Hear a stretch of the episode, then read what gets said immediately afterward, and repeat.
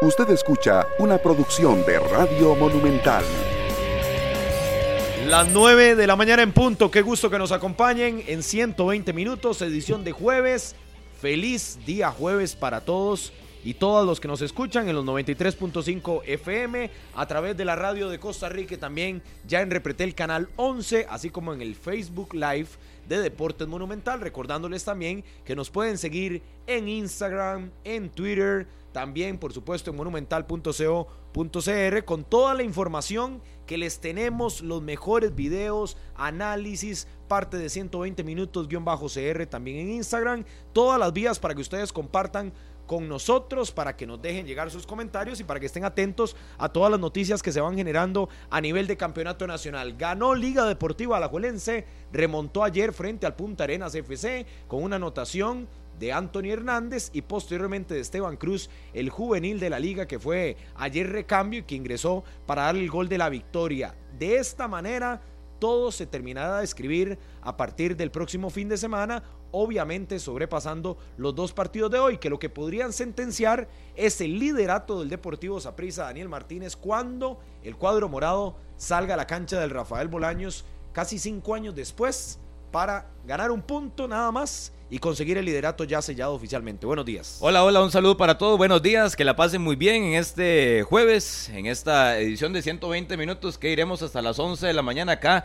En los 93.5 FM anuncia Andrés Carevic en conferencia de prensa que llega con cuatro jugadores con tarjeta amarilla para la última fecha del Campeonato Nacional y que no los va a arriesgar para recibir a Guanacasteca el sábado a las 8 de la noche en el estadio Alejandro Morera Soto. Qué buena banca tiene la liga, ayer lo demostró en Elito Pérez, le hizo falta pegada sobre todo en la primera parte y en el cierre. Ya la termina encontrando para traerse los tres puntos del estadio Lito Pérez. Le preguntaron a Roberto Wong ayer en conferencia de prensa sobre ya casi que la firma inmediata de José Hernández para que llegue al Zaprisa en el 2024. Dice Roberto Wong que eh, de momento no tiene el conocimiento claro o pleno qué es lo que va a suceder con eh, el volante naranja y también en el banquillo chuchequero si se va a quedar o no para el torneo de clausura 2024. Dice Javier San Román Rodolfo que el Grecia que perdió 7 por 0 contra el Zaprisa y al que va a enfrentar esta tarde en el Rafael Bolaños es un equipo totalmente diferente. Así lo dice el dueño, el técnico, el gerente, el que hace de todo en las Panteras de Grecia, sí, para esta fecha número 21 del Campeonato Nacional. Y ya la prensa argentina, con la bomba de Scaloni el martes en el Maracaná, ya empezaron a investigar un poco qué es lo que está sucediendo.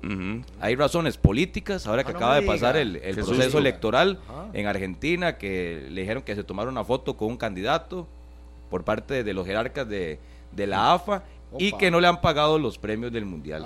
Casi un año después y no ha recibido el dinero por salir campeón del mundo. ¿Qué dice Rodolfo? Buenos días. Ya yo he escuchado eso de entrenadores pidiendo premios que no les que no les depositan. ah, no me diga. Ya siento que lo he escuchado en alguna parte.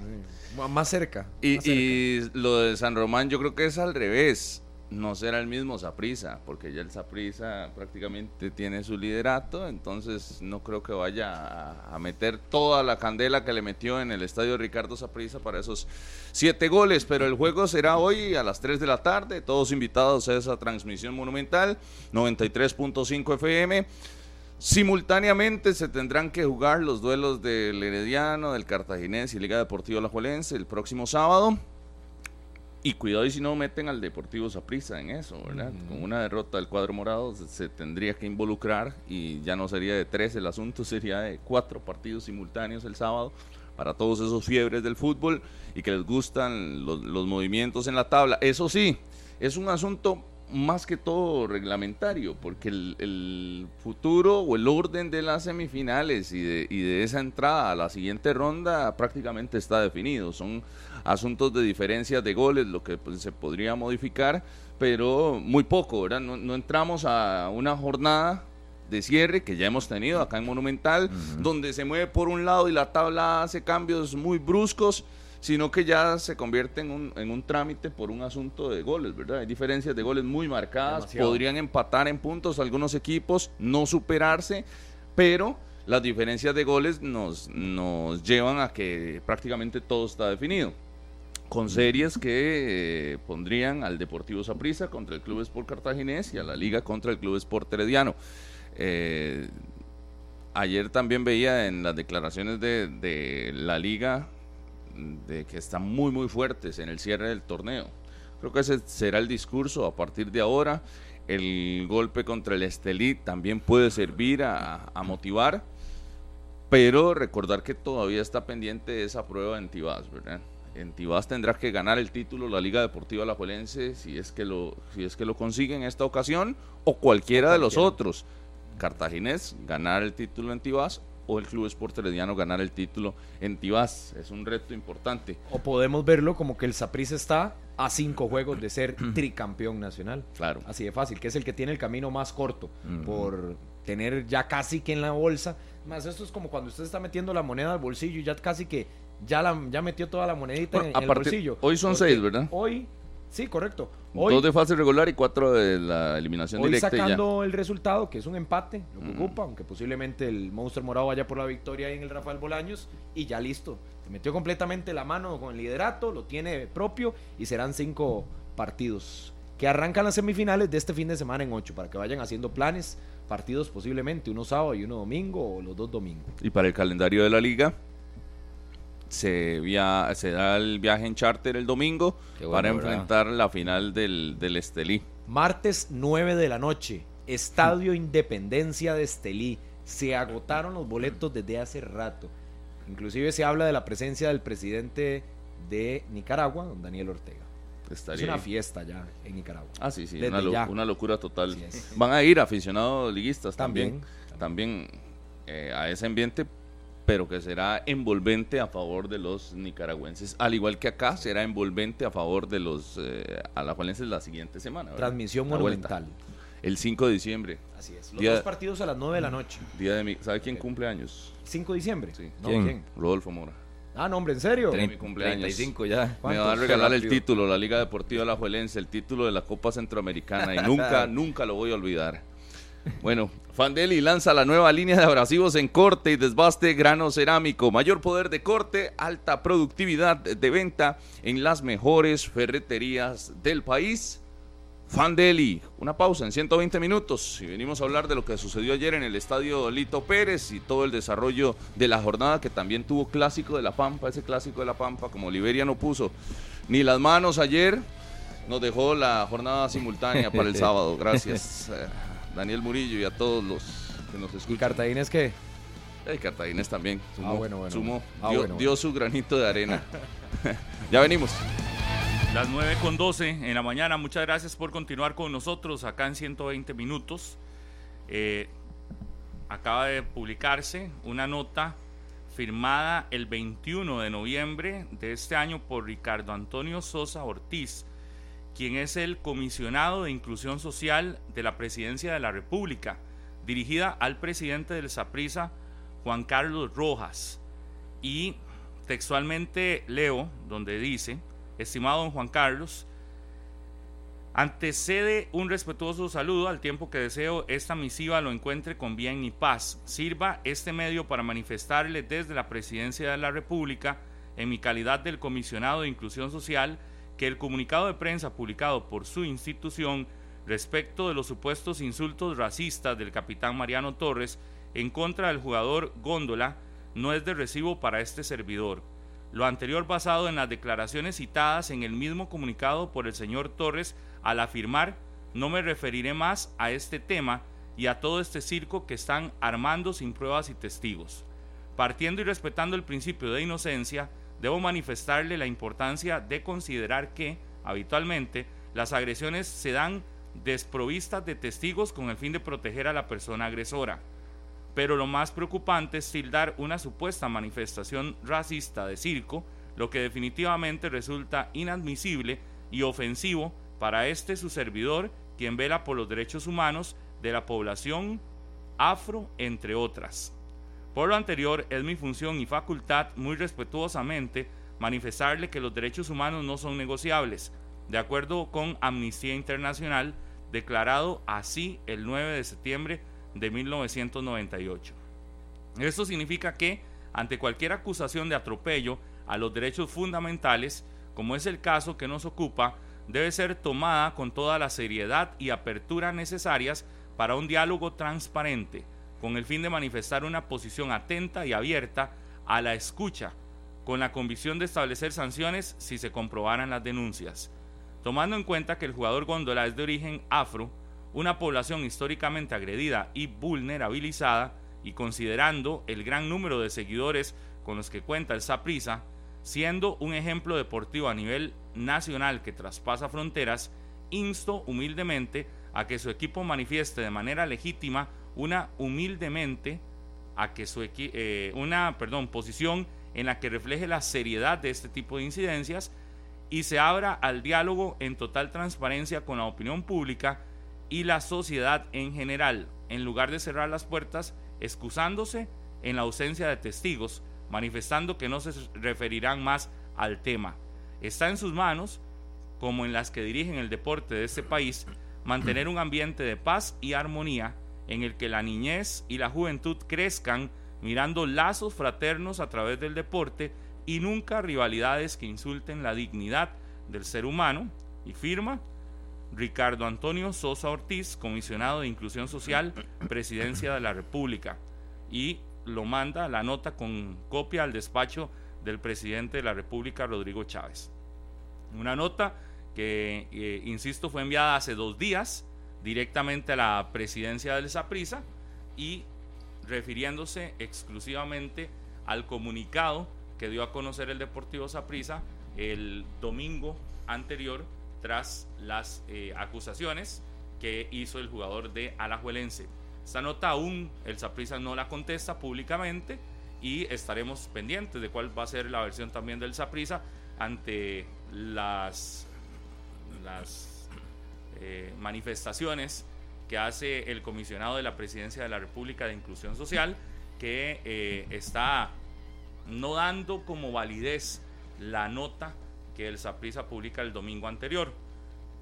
Por cierto, este, ayer a la Juelense, antes de iniciar el partido, en un acto que algunos consideraron que era este, bueno, y de hecho que algunos jugadores de Punta Arenas también lo hicieron, no fueron solo los jugadores de Alajuelense, algunos del puerto también se arrodillaron y levantaron una mano, ¿verdad?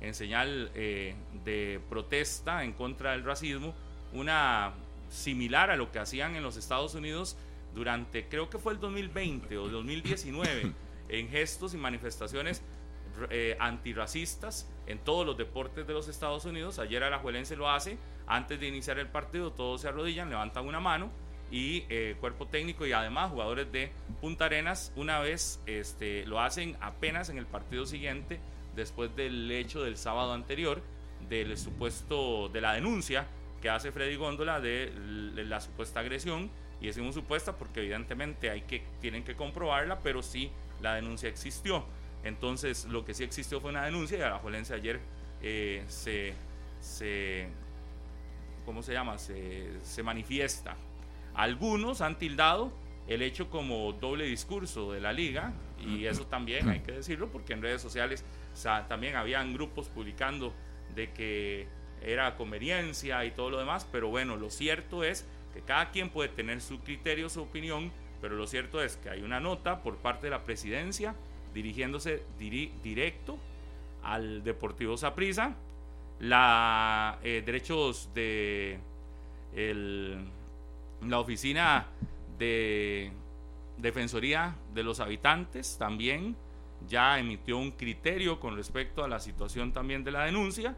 Ayer Alajuelense se manifestó en cancha eh, también y el tema sigue ahí en la palestra, lo que también deja para, para que más adelante se pueda eh, revisar cuáles son las posiciones. Insisto, es un tema que ahí está, que está en diferentes aspectos o modalidades. Ahí hay las fotografías, están en, en este momento en Repretel Canal 11, donde los jugadores de la Juerense todos ayer estaban eh, arrodillados. Y lo insisto, no fueron solo los jugadores de la Juerense, también una buena parte, yo estaba en el estadio, una buena parte de jugadores del puerto también. Y en, la, en el inicio nomás del partido, el Punta Arenas FC le hace una dedicatoria a un patrocinador creo que fue, es el dueño de un restaurante. Correcto. Y lo dejan eh, dar unas de- palabras, le dan el micrófono, le dan unas palabras, y las palabras, después de la dedicatoria, de entregarle el balón a Punta Arenas, eh, el caballero toma el micrófono y se dirige a Freddy Góndola y a los aficionados y les dice, bienvenidos al estadio Alejandro Morera, eh, al estadio Lito Pérez, siéntanse como en su casa, y a Freddy Góndola y a todos los jugadores afrodescendientes que se sientan y, y estamos en contra de todo. Bueno, fue, un- fue realmente un discurso, yo creo que no estaba previsto, pero también eh, manifestándose en contra de cualquier situación de este tipo. Todo eso sucedió ayer, no estoy hablando de lo deportivo, ¿verdad? Estoy hablando de lo extradeportivo, todo eso sucedió ayer antes de iniciar el partido en el estadio Lito Pérez, por si usted no tuvo la oportunidad de verlo o de eh, enterarse de lo que sucede más allá del resultado, que el resultado es con una victoria de Alajuelense en cuestión de un minuto, donde la liga le da vuelta al resultado contra Punta Arenas. Pero que no lo- podíamos que- dejar pasar toda esta noticia que se genera de último momento, ya cuando se hacen públicas las notas que emite tanto Defensoría de los Habitantes como la Presidencia de la República. Y que los órganos competentes lo que anuncian es el martes que la liga tiene dos meses de tiempo para abrir un proceso o solicitar un proceso disciplinario contra Mariano Torres, el capitán del del Saprissa por situaciones que quedaron consignadas en el informe de los comisarios, en el informe de los árbitros, la denuncia que hace Freddy Góndola, porque ya luego también en el mismo comunicado del Tribunal Disciplinario ya eh, son muy claros en que no pueden constatar con los hechos de que realmente sucedió ese tipo de actos, pero que le da la, la oportunidad, de así lo estipula el reglamento, que la liga, en este caso, que es el club y el eh, donde pertenece el jugador afectado, en este caso Freddy Góndola, es que tiene dos meses, pero ya la liga es clarísimo que, que va a abrir o va a solicitar ese proceso disciplinario contra el capitán del Saprissa. Creo que hoy tenemos más adelante, ¿verdad? Eh, Sí, sí, sí, don Aquiles. A don Aquiles Mata, a- Ujú. para referirse más ampliamente del tema. Sí, no, hay, hay- hay palabras, gestos o, o agresiones que se tienen que eliminar de los terrenos de juego, sea, sea como sea.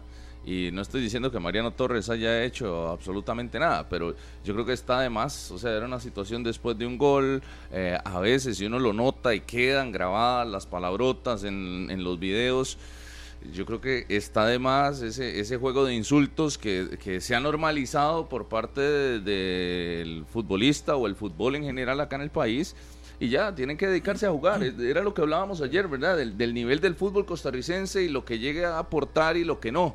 Este tipo de cosas, el fingir faltas, el, estar engañando, el estar eh, jugando con eso, con esa, con esa malicia, eh, pellizcando y todo en algún momento del- de la historia del fútbol se pudo haber normalizado. No estamos en épocas de redes sociales y de todo esto y, de todo el monitoreo que hay en cancha para que se quieran pasar de listos los jugadores con este tipo de, de- de tácticas.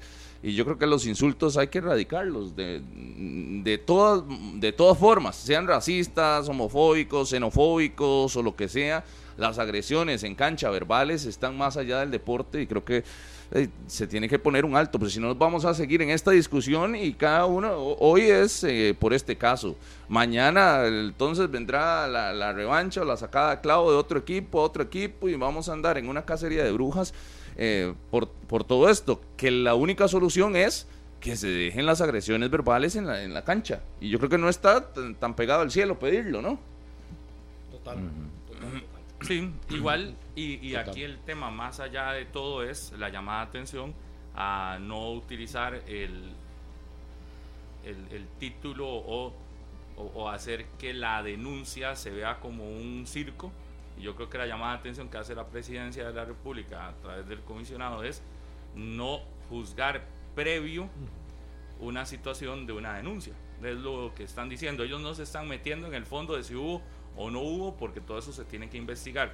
Lo que están diciendo hoy simplemente en la nota que leemos es, no estamos de acuerdo en que ustedes califiquen una denuncia como un circo, porque igual hay que dar el espacio Claro. para que todo se investigue, pero no puedes de entrada bajarle el piso a una denuncia que todos tienen derecho a plantearla. Y eh, va bien Rodolfo en lo que dice que yo creo que es el cuidado en general, hasta los insultos en redes sociales, los insultos en todo lado, uno los vive diarios. estamos muy probablemente tocando este tema y deberíamos de tener no sé cuántos insultos que uno ya ni los lee porque ya son, muchos son sumamente pasados. Y, y, ustedes que están no se dan cuenta, pero los insultos que llegan directos también son que ya uno, ah, insisto, lo que hace es no, no, no prestarles atención, eh, porque si usted vive a partir de eso, pero creo que sí hay una llamada de atención a que estamos en una sociedad, sociedad sumamente violenta. Y la violencia la, la, reflejamos no solamente en redes, sino en la calle, en todo lado. Y esa violencia no se le puede atizar más leña. Yo cuando veo a medios o páginas o así atizando violencia en contra de alguna persona, en contra de alguna institución, lo que me pregunto es, ¿no, no han entendido que esto no debería de verse como algo de violencia, ni debería de dársele ese nivel de, de, incitación a la, a la agresión? Y yo creo que al final de cuentas ese es, un, ese es un elemento que también se tiene que empezar a revisar por parte de los entes que se encargan de esto. La violencia en esa línea, donde ya eh, te dicen hasta de que te, que, que te quieren matar así, y esos son eh, mensajes que usted recibe diarios prácticamente. Igual, insisto, es lo mismo y va al mismo nivel de, de quererle bajar el tono a una denuncia, porque ya entonces no estás viendo que la realidad te dicta que todo lo que hacemos, todo lo que hacemos forma parte de un espectáculo que no debería de permitir ni actos de violencia, ni actos racistas, ni actos homofóbicos, ni actos este, de ningún tipo. De violencia. De nada, de nada. Sobre todo que es deporte, ¿verdad? que yo creo que eso es lo, lo que vemos. Podemos competir, podemos tener rivalidades, enojarnos, exaltarnos, ser intensos en los estadios y demás, pero es una competencia. Al final se juega en una cancha y listo. Después trabajamos es que, ¿Sabe qué es? Que se han normalizado, se han normalizado esas faltas de respeto, pero, pero la posición en la que están eh, estas figuras públicas que se exponen fin de semana, fin de semana o entre semana también, eh, al frente de todo el país, con cámaras alrededor, eh, y son el ejemplo de un montón de chiquitos. Y ayer lo escuchaba, por ejemplo, en la transmisión monumental, donde estaban entrevistando a los jugadores de la liga y usted escuchaba, pues parecía que tenía un kinder o una escuela a la par todos los chiquitos eh, pidiendo autógrafos, pidiendo la camiseta, eh, porque los tienen como ídolos en, sus diferentes equipos. Entonces creo que también es dar el ejemplo. Cualquier tipo de agresión, y yo, no, yo por eso no lo centraba solamente en, en este asunto de racismo, es que si nos vamos a insultos tenemos todos los tipos de violencia en catálogo en un partido de fútbol aquí y se ha normalizado. Todos, todos, todos, todos los, los tipos de, de violencia o de agresión verbal en un partido de fútbol se escuchan. Y usted dice, ¿y para qué? ¿Y qué nos aporta esto? ¿Qué, qué, le está sumando? ¿O es, necesario que usted para jugar fútbol tenga que insultar al rival? Yo creo que ahí es donde está el, detalle de, de, ponerle un alto al asunto. Ya estamos viendo cómo las investigaciones van. No es la primera vez que sucede. Así como, como puede pasar para esta jornada, puede pasar en la que viene y cualquiera puede denunciar eh, agresión por, por, ya lo decíamos, por el color de piel, por su inclinación religiosa, por, por cualquier cosa. Eh, y eso es lo que se tiene que frenar completamente y erradicar de las canchas. Tiene que desaparecer de las canchas, que es el, el ambiente de, la sociedad en general. Pero vamos, estamos hablando de fútbol, entonces por lo menos limpiemos las canchas, ¿no? Y tiene que estar claro que también no se puede dar un, un ¿cómo se llama?, de buenas a primeras eh, si no hay si, por ejemplo, los árbitros o los comisionados en este caso no escucharon y no, no, estuvieron realmente al tanto de la situación, de acuerdo a lo que ellos dicen, que no hay por qué no creerles, ellos dicen que no se enteraron, pues tiene que haber un proceso de investigación. Lo peor que puede hacer uno es, desde antes, bajarle el piso al proceso de investigación. Y si el proceso de investigación tiene que durar dos meses, un mes, el tiempo que sea, tiene que hacerse, y, yo creo que la llamada de atención es esa, tiene que hacerse el proceso de investigación, no califiquen de previo si es un circo o no es un circo, porque al final una denuncia racista no puede tomarse nunca como un circo. Y eso yo creo que es la llamada. ni, ni denuncia racista ni denuncia de ningún tipo de violencia en contra de una persona se puede llamar como un circo. Simplemente se tiene que llamar como lo que es, una denuncia de una situación que no se debería de dar. Igual, independientemente, yo creo que aquí también lo que aflora es el fanatismo y ese fanatismo a veces cega a no querer ver eh, si algo está mal planteado, algo está mal planteado y listo. Y yo creo que ese es el punto más, más importante. No, y en contra de todo. Al final de cuentas, lo que ha venido sucediendo, yo, yo lo que califico es que estamos siendo reflejados en estas acciones lo que realmente somos. Lo el jueves pasado en el estadio eh, una vez que concluye el partido de la selección, es también un reflejo eh, de una frustración en medio de un equipo que no juega nada, que es la selección de Costa Rica, la frustración en medio de, de, de los engaños en los que llevamos, llevamos un año de estar escuchando los mismos discursos desgastados de jugadores diciéndonos, ya casi mejoramos, ya casi mejoramos, y usted no ve mejoría en ningún lado, y más bien al contrario, papelones más grandes. Estamos evidentemente, yo entiendo, en un momento donde el fútbol nuestro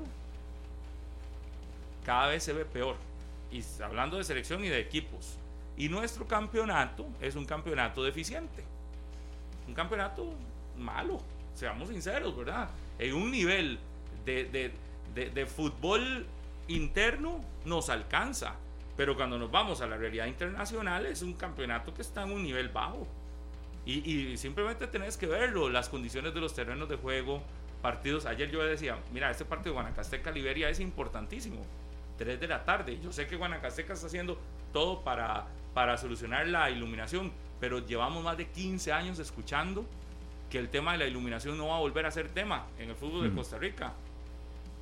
Y esperamos que esta vez sí se cumpla, que en el 2024, porque yo, yo, yo me ponía a pensar, es un clásico, es un clásico para los que viven en aquel sector del país, los cédula 5. Es un clásico para los cédula 5.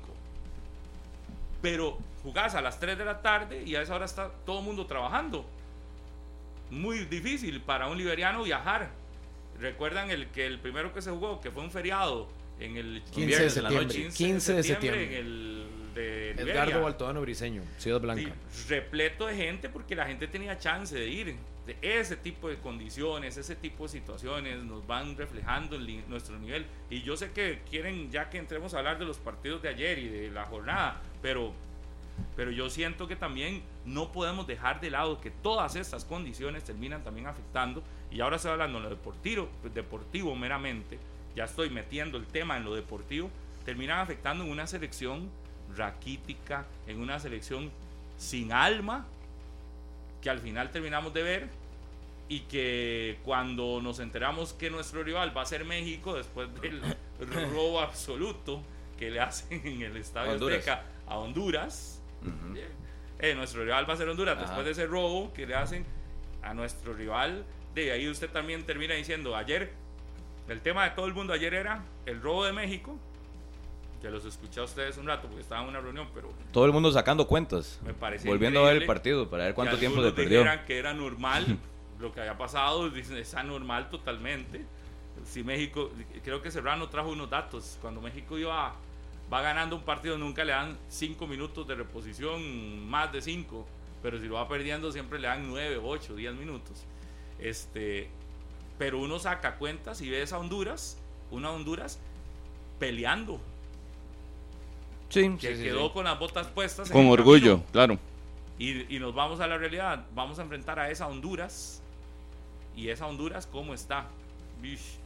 Versus la nuestra, selección nuestra, que no es que hasta sin alma la ve uno en cancha. Yo en cancha lo que vi fue un equipo sin alma, ya cuando nos llevaban cuatro o cinco adentro. Y eso es fuerte. Y es una realidad que nuestro fútbol no puede dejar pasar. Estamos en medio de una situación. Sí, pero eso le decía que todo aporta, todo, todo desde el comportamiento de los jugadores, desde los horarios de los partidos, desde el comportamiento de los árbitros y la toma de decisiones en cancha todo aporta en un fútbol que, que está en, en, una posición crítica ahorita. Yo creo que ya, ya tocamos fondo a nivel de selección. Esperaría yo que no sigamos enterrándonos más y más profundo, porque ha sido así. E, este año ha sido de enterrarnos y enterrarnos. Y cuando usted dice, no, vamos a levantar la cabeza, el aficionado sale, se hacen campañas y todo el mundo tiene la esperanza y vuelve, y vuelve el engaño y volvemos a ser el mismo equipo, eh, limitado, sin, sin alma. Eh, ya el próximo 2024, ojalá que traiga con, con consigo un montón de, de, cambios en la postura de los jugadores, en la forma en la que se asumen los partidos y también en la disciplina que se tiene. Ayer lo, lo, hablábamos también, en el compromiso que se tiene con la profesión de ser futbolista y de ser atleta y en los cuidados que se tienen que tener y la forma en la que se preparan los jugadores para enfrentar el campeonato nacional y eso nos va a llevar a tener una mejor selección. Eh, eh, el torneo solo genera para la misma competencia usted no puede pretender y cuánto tiempo llevamos de que realmente este torneo tico genere futbolistas reales para la selección. Que usted eh, vea cada fin de semana o que en un torneo de seis meses que lleve un proceso paulatino ciertos jugadores y que con el rendimiento y los números y que ya luego reciban convocatorias a selección nacional y que terminen rindiendo. Que sean de esa pasta internacional, que tengan esa jerarquía, la actitud, el, la velocidad, la dinámica, sino que lo diga Elías Aguilar, que lo diga Elías Aguilar, que en el campeonato nacional está sobrado, pero que va al Rommel Fernández y juega a 40 kilómetros la hora, por poner un ejemplo. Entonces voy, que el torneo nacional sí genera figuras y genera futbolistas, pero para verlos cada fin de semana. No genera eh, jugadores o futbolistas que realmente tengan la calidad internacional o que sean que se salgan de la norma para ponerlos de una vez en selección nacional, que rindan eh, y que generen una expectativa distinta, que es lo que estamos esperando hace tiempo de la selección nacional. Sobre todo completos, ¿verdad? Porque yo creo que al final estamos sacando jugadores jóvenes, pero no necesariamente que estén con todas esos esas características, Daniel, que usted puntualizaba, para poder ya meterse a selección nacional, competir y después mostrarse a nivel internacional. Yo creo que en ese proceso de consolidación de los futbolistas, de puesta a punto y sobre todo de alta competencia, no nos está alcanzando. Y no nos está alcanzando porque a nivel individual, no solo no nos estamos preparando, hablo a nivel de jugadores y de cuerpo técnico, sino también de hasta dónde nos estamos exigiendo como figuras jóvenes para poder llegar y dar la milla extra cuando nos tocan competencias internacionales, con más intensidad, con más dinámica, con más inclusive técnica algunos. Es decir, eso no nos alcanza porque la prueba está siendo más grande que la misma exigencia que nos estamos poniendo. Es que yo no vería ningún si problema. No mejoramos, no vamos a llegar. Es que aquí se habla mucho que, y lo decía Francisco Calvo el martes, que ojalá se pongan las pilas, palabras más, palabras menos, los jugadores del campeonato Para nacional salir. que se vayan. Si, si, usted tiene jugadores o tiene ciertos puestos que realmente el campeonato nacional le ha dado en cuanto a esas características que antes mencionaba, no hay ningún problema que la base sea del campeonato local, pero que sean futbolistas realmente que rindan y que sean probados. Y que sean probados y que si de 11 futbolistas, 5 o 6 son del campeonato nacional, pero que en rendimiento no les pesa la camiseta de la selección nacional, no hay ningún problema. ¿Qué, qué garantía tenemos?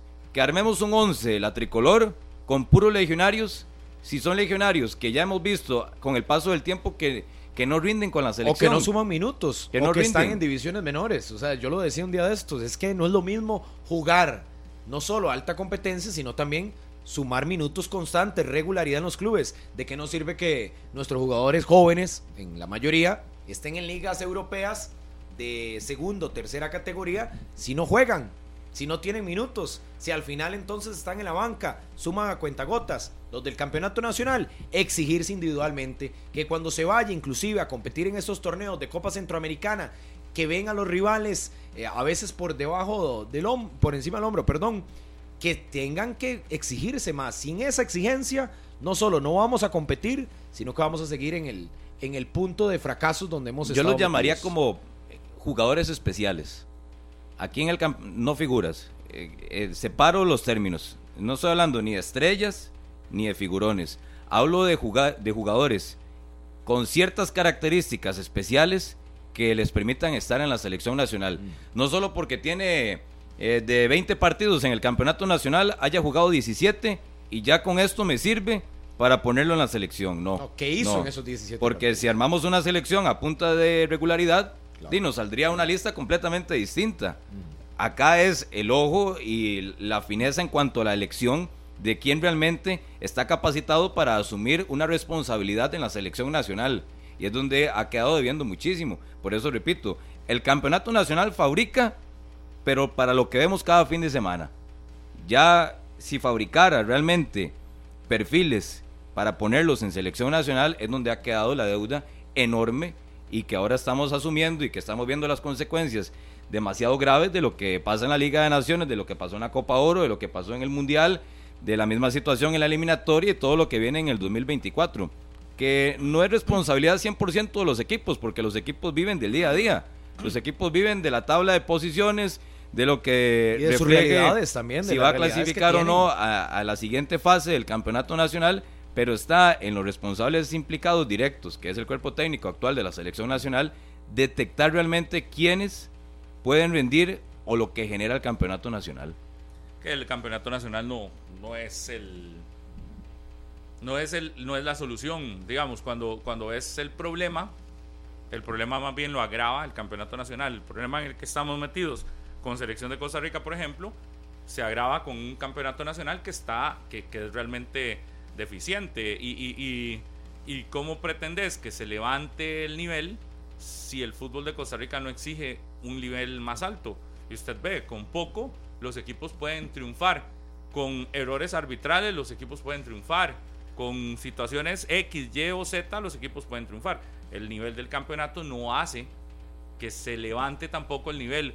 Y esto de que se vayan a cualquier parte los jugadores, yo también lo veo como complicado. Porque el hecho de que te vayas no te da tampoco la seguridad de que vas a subir el nivel. Sí, y por yo creo eso. que aquí hay futbolistas que, que, que andan en un nivel bajo, estando aquí o estando allá, el nivel es bajo.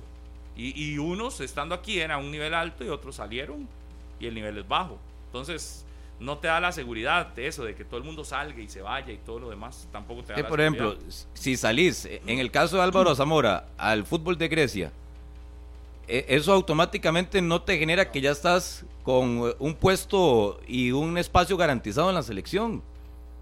Porque si entra de cambio o es titular, si realmente rinde, eso lo tiene que ver el técnico. Porque si está jugando en la primera división de Grecia, tampoco es que ya tiene un puesto garantizado. Y la misma situación acá. Y lo decía Yeltsin, eh, Panamá, además de la parte futbolística, nos desnuda en la parte eh, física que son aviones y que pasaban pero corriendo.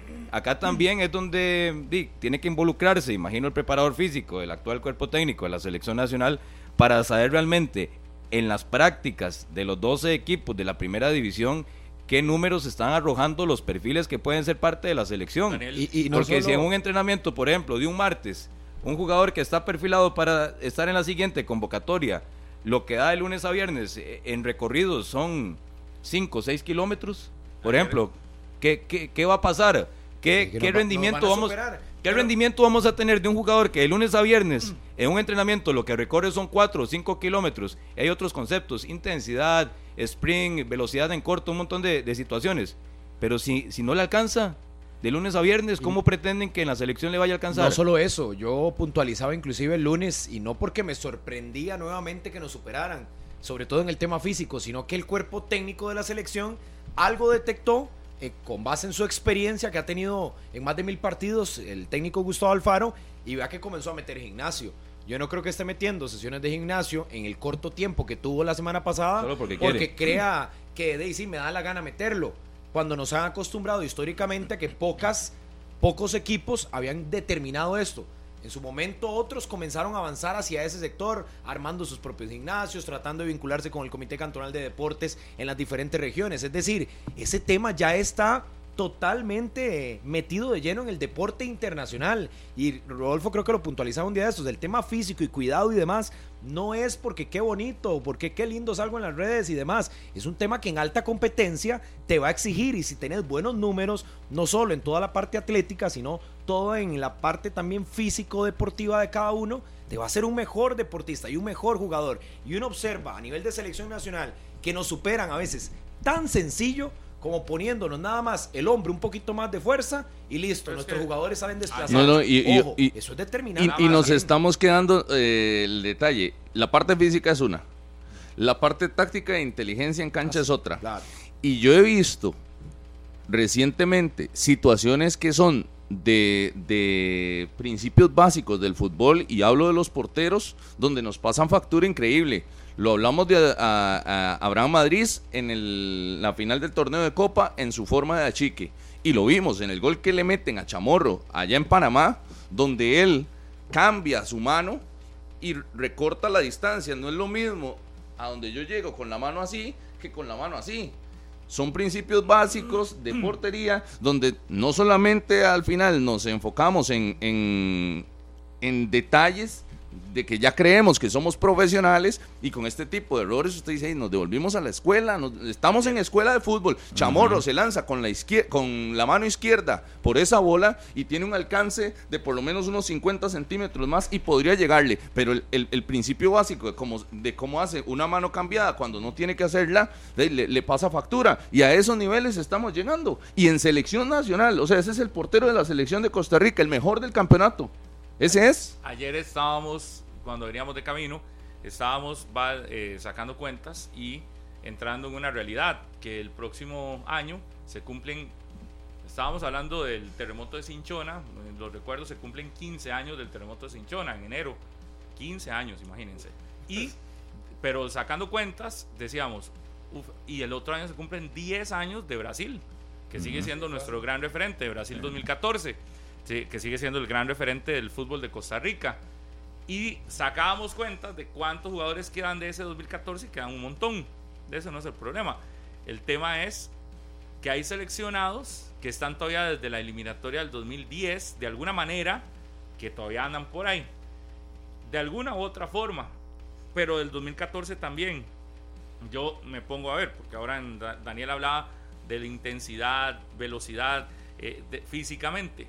De ¿Cómo vas a comparar, perdón, físicamente a muchachos de 17, 18, 20, 23, 24, 25, 26 años en un primer mundo, cuando acá seguimos convocando, digo, lo digo con total realidad. A mí la convocatoria me- del Pipo González me pareció increíble. Sí, Sí, sí, sí. sí. Ya un jugador que ya se había retirado de selección, que volvamos a llamarlo como la gran salvación de nuestra zona central en defensa, a mí eso más bien me preocupa muchísimo, muchísimo. Y no porque no tenga calidad, pero me parece que deberíamos de enfocar nuestras luces en las otras, en otros En otras futbolistas generaciones, sí, también. que ya, porque cuando vas a ir a un uno contra uno, no vas a ganarlo. Y menos si el uno contra uno es contra jugadores que están en un nivel de fútbol mucho más alto, en Europa o en donde sea. Pero ¿dónde estamos? Yo creo que Estamos tenemos una centrados en una realidad que es realidad distinta a la del resto del mundo fútbol. El resto del mundo fútbol Sí, sí, sí, el cree- primer mundo. cree que, que, que no, que tenés que empezar desde muy jóvenes y que tenés que tener jugadores desde muy, muy, muy jóvenes, empezando en, en- en niveles altos. Nosotros seguimos apostándole a la generación del 2014, es decir, 2014 hace Sí, sí, 10 que ya está años. desgastada totalmente. 10 ya. años después, seguimos apostándole a eso, seguimos apostándole a futbolistas que ya hoy andan entrando los 30, 30 y resto de años. Pero ¿por qué lo hacemos? Porque nuestro campeonato nos ha mostrado o nos ha demostrado que si no tenés esos jugadores no sos campeón. ¿Cierto? Que si no traes la Sí, experiencia... sí, el colmillo, el colmillo. Hoy, seamos sinceros, Alajuelense logra en gran parte su título de torneo Copa del sábado pasado por una actuación muy buena de jugadores como Celso y Michael Barrantes. Sí. Ambos de procesos de esos, de los que yo estoy hablando. El mismo Moreira que lo salva ¿Tienen, también. ¿Tienen problema? Eh, ¿Tienen, ¿Tienen por alguna situación? No, es, no es problema de ellos, problema de nuestro fútbol. El otro día cuando hablábamos aquí, si, si seguimos aplaudiendo y generando que la- la- las mayores contrataciones o las más sonadas sean que vamos de 40 para arriba, yo me voy a lo que sucedía con Guatemala en los años 2010, 2011, 2012 y antes, cuando el gran convocado era, ¿se acuerdan quién? Y el pescadito. Ruiz. Y uno decía, pero Guatemala sigue con el pescadito. Es otra De vez. Panamá con De con plata. Y con sigue, plata también. Y sigue. Y Juan Carlos decía, Plata. pero ¿qué es esto? Pero no, no tienen recambio. ¿Y cuánto vivió Guatemala sin ese recambio? Y la sigue pasando mal. Porque no entendieron. Nosotros yo creo que tenemos que llegar a un nivel donde tenemos que decir, mira, Es que tenemos, Pablo, una generación hay una vieja. realidad que no puede seguir sosteniendo. Hay una generación vieja y desgastada. Y yo creo, y la generación nueva es vaga. Porque aunque sean legionarios o estén en el campeonato nacional, a mí me gustaría realmente tener en el papel cuántos de los jugadores que hoy son contemplados en el campeonato nacional y que son legionarios, si los números que arrojan cada fin de semana Ayer, están cerca ejemplo. del primer mundo futbolístico. Yo creo que ninguno. Ayer, por ejemplo, Ninguno. todos los de Punta Arenas eran menores que Michael Barrantes. Y Michael Barrantes entra al partido a salvarle Y fue la otro, tanda fue otro. A, pu- a la liga A la liga. sobre Punta Arenas. ¿Es problema de Michael Barrantes? No, es problema de nuestro fútbol. Como muchachos con 20 años menos, El cuarentón los está Sí, pasando es que por arriba. generación vaga. 20 años generación menos, vaga. te hace lo que te da la gana. El pase de Michael Barrantes para el segundo gol de ayer es sencillamente soberbio, ¿verdad? Pero ¿cuáles otros jugadores se hacen eso? Ayer en cancha, el Punta Arenas tenía futbolistas mucho menores. De hecho, hace cambios y ahí yo creo que hay un punto.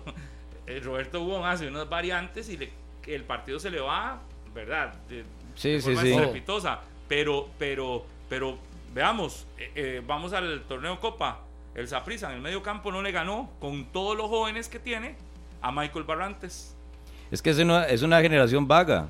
Por ejemplo, yo nada más pongo un, un caso. Si algún futbolista acá que juega en el centro del campo pretende ser legionario o ser una figura indiscutible en la selección nacional, imagino que puede tener de referencia a, a De Bruyne, por ejemplo. Ujú.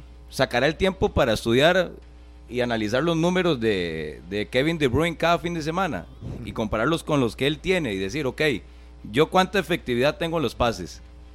En un partido de Premier League, cuánto corre De Bruyne y cuánto estoy corriendo yo cada fin de ¿Cuánto semana acelera en y el torneo cuánto local. desacelera también? Que eso es importante. Yo, yo creo que ninguno. Igual póngalo con un lateral o Claro. con un central o con un delantero o con un extremo, con cualquiera. Digo, usted tiene que sentarse si realmente tiene la ambición y las ganas de una generación joven di, de aspirar o de conseguir investigar cuáles son los números hoy del primer mundo, en la parte física y también en la parte futbolística, la precisión de los pases. Y yo creo que, y estoy seguro que gente que está acá en el país y gente que está afuera hoy, que son legionarios, ninguno, Eh, eh, ninguno. explíqueme cómo es posible que en el fútbol de Costa Rica cueste tanto encontrar a un lateral que centre, por ejemplo. Y eso es práctica. Tenés que estar insistiendo, centro, centro, centro, poner un objetivo y tirar la pelota ahí, centro, centro, no centro, centro, un centro. Sí. Es un lateral. Laterales pero pero general, ¿sabe qué es? No que, nos alcanza. que corran hay un montón, porque hay un montón que son rápidos, que llegan y la tiran y salen Le- corriendo. Le, darán los números luego de un partido de cuántos Pero- centros malos hizo pero- para que le dé vergüenza. pero- no, sentirá vergüenza. Sí, sí, si, no se los dan, si no se los dan, Eh, están. Por O sea, eso, porque por eso. Los datos están. Y no solo es que corra, porque. Gente no rápida sirve. hay un montón. Exacto, y esto no es Y aquí tenemos un montón de correr correlones. Correr y correr y que sea el que más corre. No, no solo hay que correr, hay que detenerse, hay que pensar, hay que acelerar, hay que picar en corto, hay que regresar, hay que recuperar. Hay todo un montón de características. yo le dije, incluso correr, en definición, Claro, porque claro. aquí, y- y de- perdón, pero hemos tirado, la liga ha exportado con los últimos tres años, cuatro años, eh, de un promedio de un extremo por, por temporada, yo creo. Ha sacado un montón de extremos, pero que van y destaquen en el fútbol internacional. Y ojo, la liga es que puede exportarlos. Hay un montón que se quedan aquí y no alcanzan. Saprissa también ha exportado un montón de extremos. Herediano ha exportado un montón de extremos. ¿Pero qué? Hasta ahí. Extremos que definan. Extremos con gol. ¿Cuáles son letales? Entonces, hablaba de un lateral que centre. ¿Un extremo con gol? ¿Un extremo con definición? ¿Cómo, por ejemplo, cómo sería Bennett. Alonso Martínez? ¿Cómo sería Jewison Bennett si sumara en su repertorio definición de nueve? Kenneth ¿Ah? Vargas. ¿Cómo? Porque que, ya le digo, que lleguen a la línea de fondo, eso lo hacen todos los extremos del mundo. Y de características que son simples, metro setenta, eh, desborde, que corra. Pero que venga y defina y que tenga gol, ahí es donde están los extremos que marcan diferencia en el mundo. laterales que centren, que la pongan, que, que levanten la cabeza y la pongan allá, esos cuesta encontrarlos. Y porque ya los laterales de, de físico también cuesta encontrarlos, ¿verdad? Ya no tenemos a Roy Mairi, a Wallace, el, el perfil de Advíncula, por ejemplo, de Boca. Ese es cuesta encontrarlos. En Limón se ha perdido un semillero increíble y cada vez que uno habla con Rodrigo Kenton, Carlos Watson, lo dicen, que tenía muy bien monitoreada esa zona. ¿Hace cuánto no tenemos un, un, eh, un perfil de, de jugador limonense que llegue y nos aporte en la ¿sabe selección de? Costa ¿Sabe- Rica con un metro ochenta y cinco ¿Sabe de estatura y, buen, y buena capacidad ¿Sabe física? cuándo vamos a, a ir- a ir modificando esto? Cuando entendamos que, por ejemplo, si el campeonato nacional sigue siendo nuestro, nu- nuestra vitrina de selección, cuando entendamos, entendamos la necesidad de hacer modificaciones, no podemos tener todo en la vida. O querés un campeonato que te dé finales cada seis meses y te dé un campeón cada seis meses, o, o definís un torneo que premie la Constancia, constancia sí, y que te dé un título. Hoy el Saprissa debería ser campeón por constancia. ¿Verdad? ¿Cuál es el mejor de la fase regular? Saprissa. Listo. Hoy debería de dársele el título a Saprissa y no exponerlo a enfrentar Un partido malo, series un par de partidos donde, te y po- listo. donde, donde, no, donde no llegas en un momento y listo y perdés el título nacional. La constancia se debería de, de- de premiar. Y esto quiero, digamos, decirlo porque lo he dicho cuando es la liga. Ahora esa prisa, la constancia del... Pero ¿qué decidimos? No, mejor hagamos atractivo, y pongo entre comillas el atractivo, porque el atractivo es plata para series finales. Hagamos atractivo con plata. Sí, que es un elemento muy importante, ingresos, ¿verdad? Para el fútbol. Claro, pero ¿qué te da más? Y se deja de lado lo otro. Pero ¿qué te da más? ¿Los ingresos de taquillas o selección que realmente vaya a competir a eventos y selección que realmente esté en mundiales y selección que gane premios importantes? Porque yo estoy seguro. Es que hay dirigentes la- que no lo ven que así, la Pablo. selección de Brasil 2014 Lamentablemente. le dio más dinero de lo que se puede hacer en taquillas a un equipo. Que Pero vengan entonces- rivales de peso acá. o, a foguear, o o entonces te digo que, que, que, por ejemplo, si nosotros entendiéramos que es más importante la selección y es más importante tener jugadores de un buen nivel, entenderíamos que el premio a la constancia te permite poner más jugadores jóvenes, te permite depender menos de un buen partido, te permite depender un montón de cosas. Hoy muchos de los futbolistas que, que- que nosotros seguimos colocando como los principales en las instituciones O- o que ya cuántos están clubes. pasados, muchos es porque saben jugar finales. De verdad, es muchos Sí, sí, pero estos con, con ese tema que usted lanza, ¿hoy cuántos equipos trabajan en pro de la selección? No, no, es que usted La selección es lo último para, va a ellos. Es lo último para si ellos. lo que a mí me da réditos, yo hoy me pongo en los zapatos. A ver, yo para qué, para qué puedo tener 20 jugadores sele- seleccionados nacionales en una selección mala y, y- y de- y dejo de lado mi título y me van a echar encima Por eso, la por gente eso. por no tener títulos. Yo prefiero los títulos, por mucho. Sí, aunque tengas futbolistas que para el plano internacional tal vez no están listos, pero que salvan la temporada local. Exacto. Porque Entonces, al final, ¿qué es lo que te da la sal- temporada local? Exactamente, porque eh, se sostiene a corto y mediano plazo los campeonatos. Pero entonces cuando esos futbolistas que el cuerpo técnico de la selección los necesita, los recibe y tienen mediciones, poca calidad y que en el plano internacional los rivales le pasan por encima. pero les alcanza Entonces, para un torneo mayor completo. Eso ¿Y- y sí, pero ese es Pero entonces ¿por qué es completo. ¿Cuántos equipos trabajan en pro de la selección Pero- o están preocupados? Hoy, por ejemplo, de los 12 presidentes de la máxima categoría, ¿cuántos realmente estarán inquietos o preocupados de lo que le pasó a la selección contra Panamá? Yo creo que la mayoría deben de estar Deberían, inquietos por deberían. su realidad. Pero, pero yo, yo, yo creo que no. no, no, no, digo, no, no, es- no. muchos están inquietos por su realidad, no por lo de la selección. Muchos estarán hoy más inquietos de que no quedar de últimos en la tabla general. por eso. De no, por e- y es la realidad y es, y es donde vivimos. Pero, por ejemplo, yo te doy este dato. Si, si tenés un equipo, por ejemplo, porque yo ahora decía, una temporada completa, y que es una temporada completa o una, una temporada redonda para un equipo que termina un título, no es necesariamente que juegue bien. Es asegurarse entrar a semifinales usted asegúrese las semifinales. Que lo que tenés ahí enfrente es la opción, sí o sí, de ser campeón. La misma que el mejor equipo de la fase regular. Hoy el cartaginés con un torneo Malo, malo. deficiente. Pablo, si ganas a prisa hoy le metería 15 puntos. Ajá. Imagínese. Y vas a una serie de ida y vuelta y en un mal momento de esa prisa, Sí, listo. bueno, la ventaja que tendrá esa prisa es que luego podría tener una serie final. Pero lo podría dejar fuera un equipo con 15 puntos de diferencia. Es decir, es un, es un mundo de diferencia.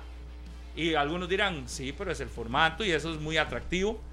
Visualmente podría ser atractivo y para llenar estadios podría ser atractivo. Pero yo voy a insistir en lo mismo. Eso no es atractivo para una, pa- para darle premio a la, a la, a la constancia y para darle premio a la, a la eficiencia durante todo un campeonato, al hecho de que el Saprissa durante todo el torneo tuvo que modificar, tener 10 jugadores menos, rehacer equipo y sostenerse en un primer lugar.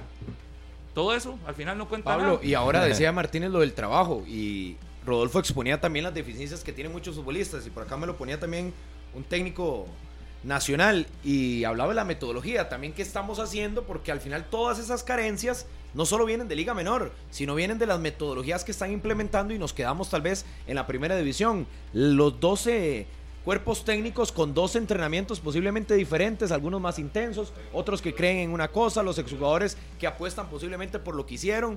¿Quién controla todo eso? ¿Qué se hace en el verde previo a la exposición? Porque al Daniel. final el producto, Pablo, termina siendo en muchos casos deficitario. los torneos cortos. con eso. ¿Hasta los- dónde llevamos Los eso? torneos cortos para mí es parte de la decadencia de nuestro fútbol. Y algunos dirán, pero el nu- nuestro mejor momento del fútbol nacional llega cuando estábamos en torneos cortos, que fue en Brasil 2014.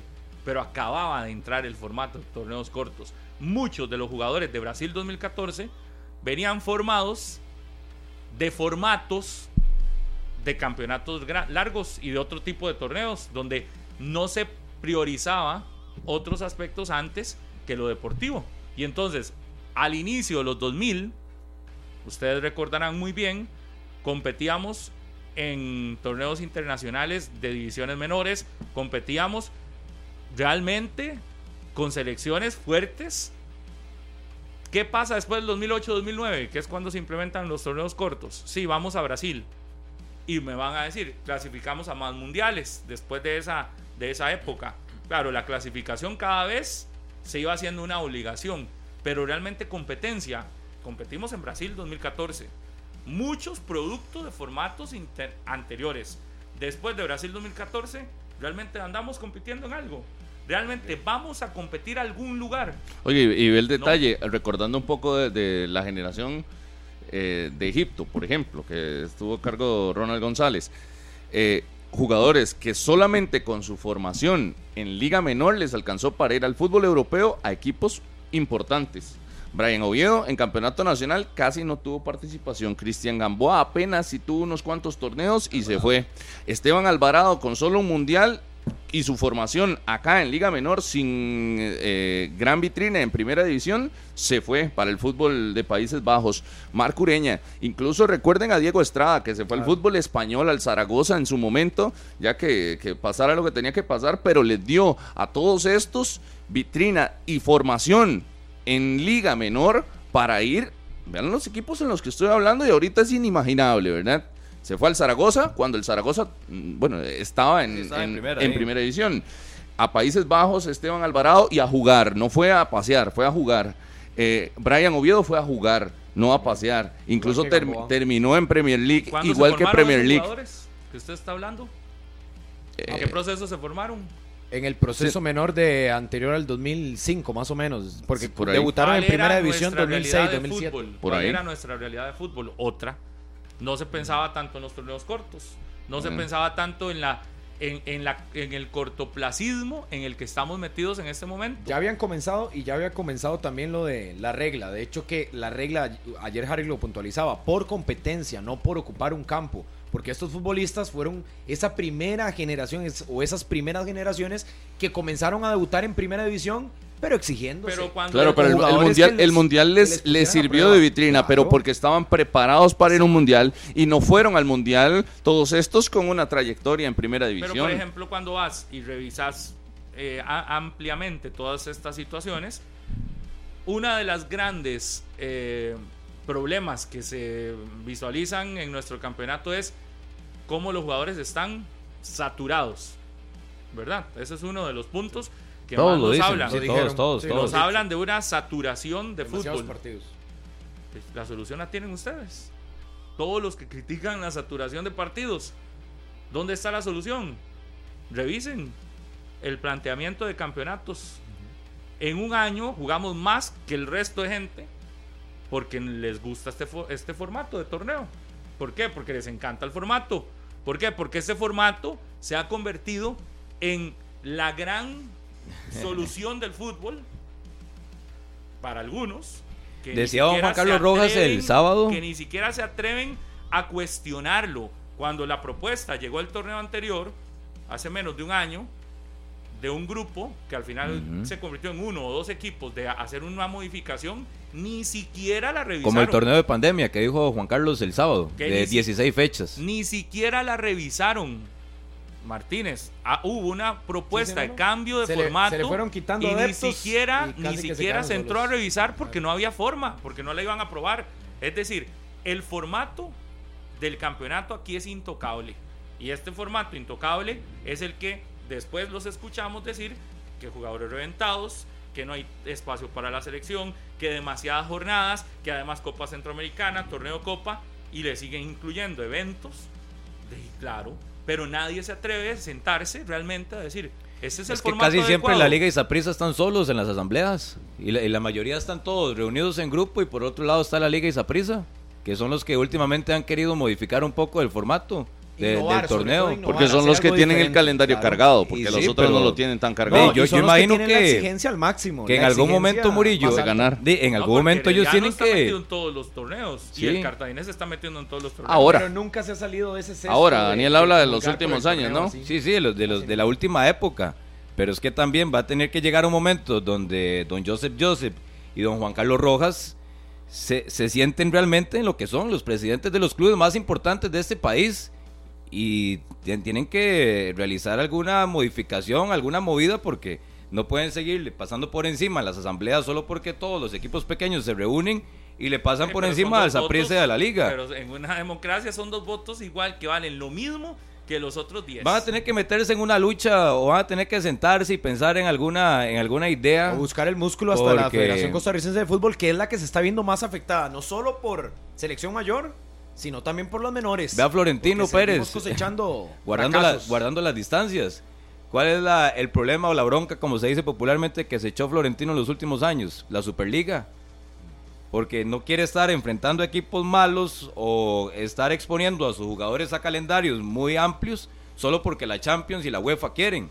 Entonces está metido en un problemón, pero ahí sigue. Y ahí sigue porque él sabe y es consciente que es el presidente del Real Madrid y que tiene la facultad y que tiene el poderío para alzar la bandera y llevar un movimiento. Yo creo que en algún momento, ojalá, el Saprissa y la Liga no se pongan de acuerdo. persuadir, y no hay forma de intentar. No, no, Es que tienen que palabra- sentarse. Quito la palabra persuadir porque suena feo o suena chocante. No hay forma de sentarse, hablar y de, y de llegar a un acuerdo sin necesidad de levantar la mano y imponer algo. Porque no, porque tampoco en esa vía yo, Yo ayer lo yo no encuentro solución en una vía de imposición. Me parece más que la solución debería de ser sentarse y decir el lo hagan. formato del campeonato. ¿Por qué? Por, por, vean, yo voy a llevar esto a enero. En enero la selección necesita sí o sí un fogueo. Y lo va a necesitar con qué? Con jugadores de campeonato nacional. No hay fecha para hacerlo. Así de sencillo. No hay una jornada, a no ser que la quieran hacer antes imagínese. del 14 que inicia el próximo campeonato nacional. Eh, Entonces, locura, sí. Gustavo Alfaro va a necesitar un fogueo sí o sí, porque si no, vamos a llegar a marzo a una situación crítica contra Honduras que le vemos que tiene ya un equipo armado y que usted siente que ya ya lo armado. Seis juegos. Si usted llega y dice, pongamos la prioridad sobre la mesa, ¿y cuál debería ser nuestra prioridad? El fútbol que mejore. ¿Por qué? Porque estamos cansados de ver a equipos centroamericanos ganándonos en, todo, en, en todos los ámbitos, en selección y en, y en clubes. Y en divisiones menores. Tenés que encontrar, vea, los formatos actuales no te permiten ni siquiera explorar una posibilidad de fecha para que la selección tenga al menos una jornada no FIFA, porque no hay fecha FIFA, si no se puede detener los torneos por esto, entonces tendrá que hacerse con jugadores de acá del área. ¿Cuándo lo podemos poner? No, no hay forma. Nuestro campeonato está saturado, sí. Entonces entremos ya a revisar. Es necesario hacer torneos cortos, es necesario estar dando cada seis meses un título. Y que se sienten.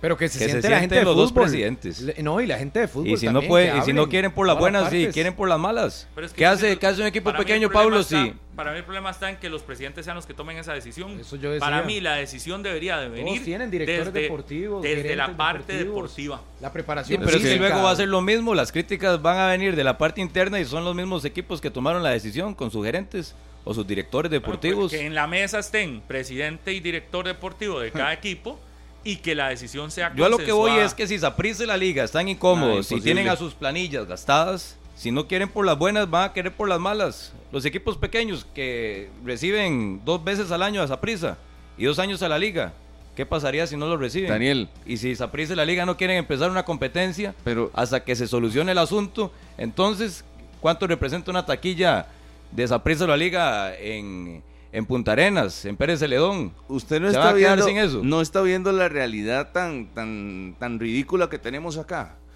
Esos son los que se quejan porque tienen exceso de partidos. Y los otros, sin exceso de partidos, les dan competencia. No, ni siquiera eso, ni siquiera eso. Porque si Saprisa tiene que usar el alto rendimiento, tiene que usar chamacos, como ayer la liga, que tuvo que meter A la banca. a su delantera de esa manera, ahí, y ni aún así les alcanza a los otros que tienen calendario suave, que, que tienen más posibilidades, ni aún así les hacen competencia. ¿Cuáles son los que nos representan internacionalmente? ¿Cuáles llegan a semifinales? Los mismos tradicionales, los mismos de siempre y con un montón de bajas. Sí, pero ellos Yo son los les que dije- tienen el poder, Rodolfo. Yo, le- yo les decía, ¿cómo es posible que ningún equipo le haya ganado a esa prisa? O sea, no tenía Guasto, no tenía Mariano, no tenía Fidel. Sí, pero O por sea, un no posible le cambio de formato. al- al- Si se quiere cambiar el formato, ¿quiénes son los que tienen el poder? Dos o cuatro. Entonces Sí. son ellos los que tienen que llevar la voz de mando. Que los pequeñitos quieren gritar y quieren eh, jugar de muy valientes. Tranquilo, pero, pero son tranquilo, así de son cuatro. Por eso. Así de pequeñitos que, que los, eh, que los tradicionales, con la banca, con suplencia, con los lesionados, con convocados, con fecha FIFA, con el calendario con 40 partidos por temporada, y aún así no les hacen ni cosquillas, porque ni cosquillas. Llegamos a falta de dos jornadas y ya Guanacasteca estaba con las armas entregadas. Guanacasteca que era el único, el único que llegaba ahí. Y esas son las Pérez trabas. Celedón, Santos, San Carlos, Sporting, todos de vacaciones ya desde hace, desde hace una semana. Pero esas son la las trabas. Por tele. Los pequeñitos son las trabas para cambiar el formato. Y es porque los cuatro grandes o los dos grandes se han dejado.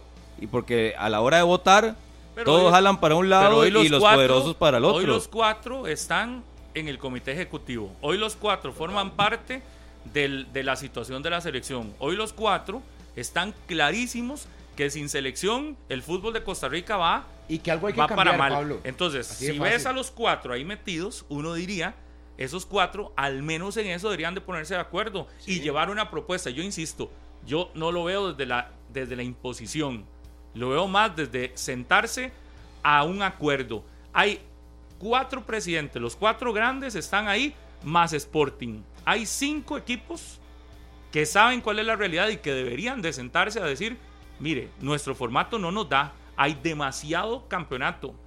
Yo me, por eso yo les digo hoy, me pongo los zapatos de Gustavo Alfaro. Que no nos puede haber gustado lo que sea lo que pasó contra Panamá, pero es el técnico.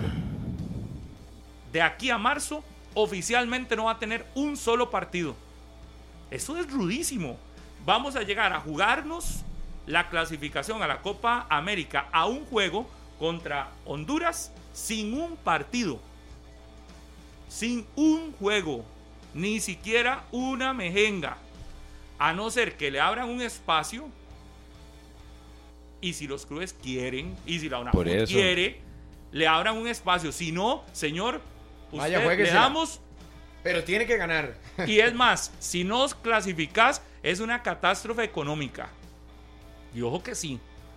el premio por estar en Copa América es importantísimo y aunque escuchaba el otro día, eh, no recuerdo si fue a, a Osael Maroto o a quién fue el que escuché el otro día decir que aunque no lo tienen presupuestado, sí es recursos que necesitan que entren a la federación, porque la, situación de la federación no es tan... Millones de dólares va a ser Entonces, son recursos que se ocupan para el fútbol de Costa Rica. Sí, no, no, no, no tenés espacio para darle a un técnico y a una selección al menos chance para que haga un fogueo con jugadores de aquí. ¿Y por qué no tenés espacio? Porque nuestro campeonato. Porque hay que entregar otro título en Lo manejan los pequeños. Yo se los anuncié y se los dije el ah. otro día, antes de iniciar este torneo, cuando había chance de hacer modificaciones. En una reunión a la Jolense llega con dos propuestas de cambio de formato de campeonato nacional. Los demás no llevaron ni una. A la Jolense lleva dos. Todo el mundo decía, claro, la liga quiere cambiar el formato porque sería campeón por... Eh, y, ojo lo que lo estamos diciendo en este momento, donde el campeón sería Saprisa, para que dejen las habladas. En este momento el campeón sería Saprisa. El formato, la liga lo pretendía cambiar. Les pregunto, las dos propuestas al menos la leyeron. ¿Las dejaron exponer o no? Tampoco. Nada. No.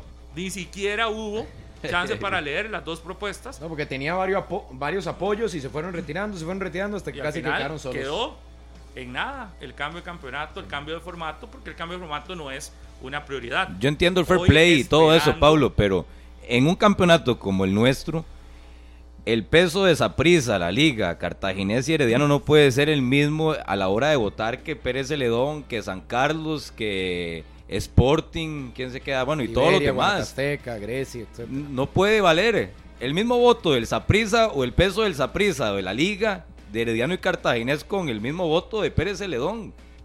Porque históricamente y lo que representa estos cuatro equipos en el fútbol local no lo tiene ningún otro.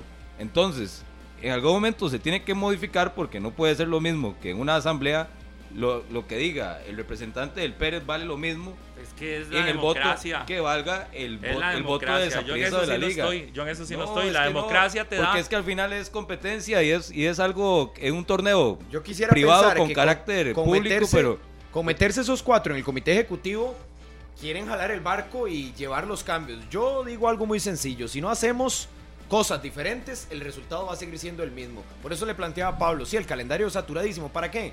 Para entregar otro título en mayo entregando uno en, en diciembre y prepararnos para entregar otro nuevo en es que si eso no cambia. Estamos entregando títulos aquí. Si eso no cambia, los, tiene que cambiar. Los, poderosos van a seguir amarrados. Pero, van a seguir amarrados. Pero ¿dónde está la estrategia de quienes mandan en esos equipos? Es que yo ahí es donde veo. ¿Por qué quitarle poder a alguien? Yo más bien al contrario, todo lo contrario. Lo que digo es, en una democracia donde todos, nuestra opinión, toda es igual de importante, y nuestro voto. Porque si no, entonces en la FIFA tampoco valdría nada. Porque el voto de Brasil, que tiene más títulos del mundo que, que Costa Rica, es el mismo, vale el mismo, es un voto. Aquí la ah, estrategia. el, voto de Brasil es más pesado que el de Costa Rica, Pablo. pero al final, ¿cuánto cuesta? usted sabe que la FIFA todo se maneja por debajo también. Pero aquí, ¿cuánto? Pero aquí, pero si te vas a una votación, todas las islas de CONCACAF, del Caribe, más los centroamericanos, son, no sé, todo con CACAF son como 50 o 60 votos. Sí, sí, sí. ¿Y con Conmebol cuántos? Usted gana algo teniendo a Conmebol versus con CACAF. Gana más con CONCACAF que los votos de Conmebol. ¿Y cuál, cuál es más importante? Dice, todos los votos es lo mismo. Lo que yo voy es, para mí, antes de llegar a ese nivel donde tenés que ser autoritario, creería que debería de llegarse a un nivel donde donde ahora que hay tantos integrantes de la primera división en el comité ejecutivo, porque no le sumamos a Punta Arenas, son seis. Sí, el puerto Está también. la mitad de el, la mitad del campeonato nacional en el comité, ejecutivo. ¿Cómo me van a decir que los seis no pueden sentarse a persuadir, a, a, a convencer? Nunca lo van a lograr. Nunca lo van a lograr por las taquillas que tienen. Eh, dos veces al año reciben a la liga, dos veces al año reciben al Saprissa. ¿Quién dice que no se puede recibir dos veces al año? En un, en un formato en un largo formato largo poder recibirlo. no, no, en un no, formato, solo uno. En un Anual. formato de cuatro vueltas, anual. en un formato de de cuatro vueltas. en todo es que un Va año a seguir un montón de partidos, cuatro vueltas. partidos no disminuye. son menos partidos, son menos partidos que los actuales, porque le estás quitando finales de uno y finales del otro. ¿Para ya ahí quiénes? estás eliminando Sí, pero ¿para quiénes son los partidos menos? de- para los que más están jugando. Por eso, ¿y les interesa a los otros? Ah, no, ¿verdad? Ve, pero son ¿No las les mismas, interesa? Pero son las ¿Qué, mismas qué cuatro plata visitas. pierde? ¿Qué plata pierde? ¿Qué, Pero- pla- qué- qué les modifica a, a todos estos pequeños? ¿Qué plata pierden? Pero si Los mi que argumento es, son los pero si el argumento es, yo recibo taquillas porque recibo dos veces a la Juelense dos veces a Saprisa en un formato largo de un año, donde en un año puedes hacer 44 fechas, Sí. que hoy están, no son 44, son 50 y resto de fechas. Sí, sí. En ese mismo año de 44 fechas, puedo igual recibir las dos veces a Saprisa y las dos veces a la liga. Sí, pero a esa prisa no le vas a decir que va a cambiar eh, esto por unos 150 millones que pudo haber hecho en la temporada pasada solo en taquillas de, de Ah, pero las dos por finales. eso- Por eso, es que lo digo, si todo... Ah, entonces ahí el tema no es entonces los pequeños. Cuatro finales. me estás cambiando. Cuatro finales en el año. Pero ahí me estás cambiando No, la a la situación. parte económica. Entonces ahí me estás cambiando. Entonces el tema no es como dice Martínez, los pequeños. Ahí el tema es que los grandes No es que para los tienen pequeños una no hay doble, interés. doble interés. Para los pequeños no hay interés. Y si nos vamos a los grandes, no le vas a cambiar por no tener. Pero los grandes quieren cambiar. 150 millones. Los grandes quieren cambiar, entonces Claro. si quieren cambiar, cambiar es porque ya pusieron eh, Pero en realmente análisis quieren que van a cambiar. dejar de percibir dinero pero realmente quieren por cambiar. algo deportivo. Mm. Pero realmente quieren cambiar. De No, Saprissa algunos sí. Pareciera que Ya le sí, acabo de dar por un que dato que es real. No, algunos pero la de liga los grandes, de los grandes. Llegó la liga con una propuesta y ni siquiera la vieron. Sí, Nadie. por eso, pero eh, la liga quiere cambiar también. Saprissa. Realmente quieren cambiar. De si llevan una propuesta es porque sí. Pero ¿quién la llevó? De, pero la es de la liga. Uno. Solo la liga. Y habría que ver si don Juan Carlos no Rojas lo que dice el sábado lo quiere llevar en algún momento. No, y sobre todo ahora que están, yo insisto, sentados en la misma mesa del comité ejecutivo que rige el fútbol de todo Costa Rica. Desde ahí debería emanar una propuesta que salga que consensuada con salió todos. que reducir la cantidad de equipos, ¿no? Siempre ha sido Sí. Saprissa el que ha, Lo han ha dicho. querido.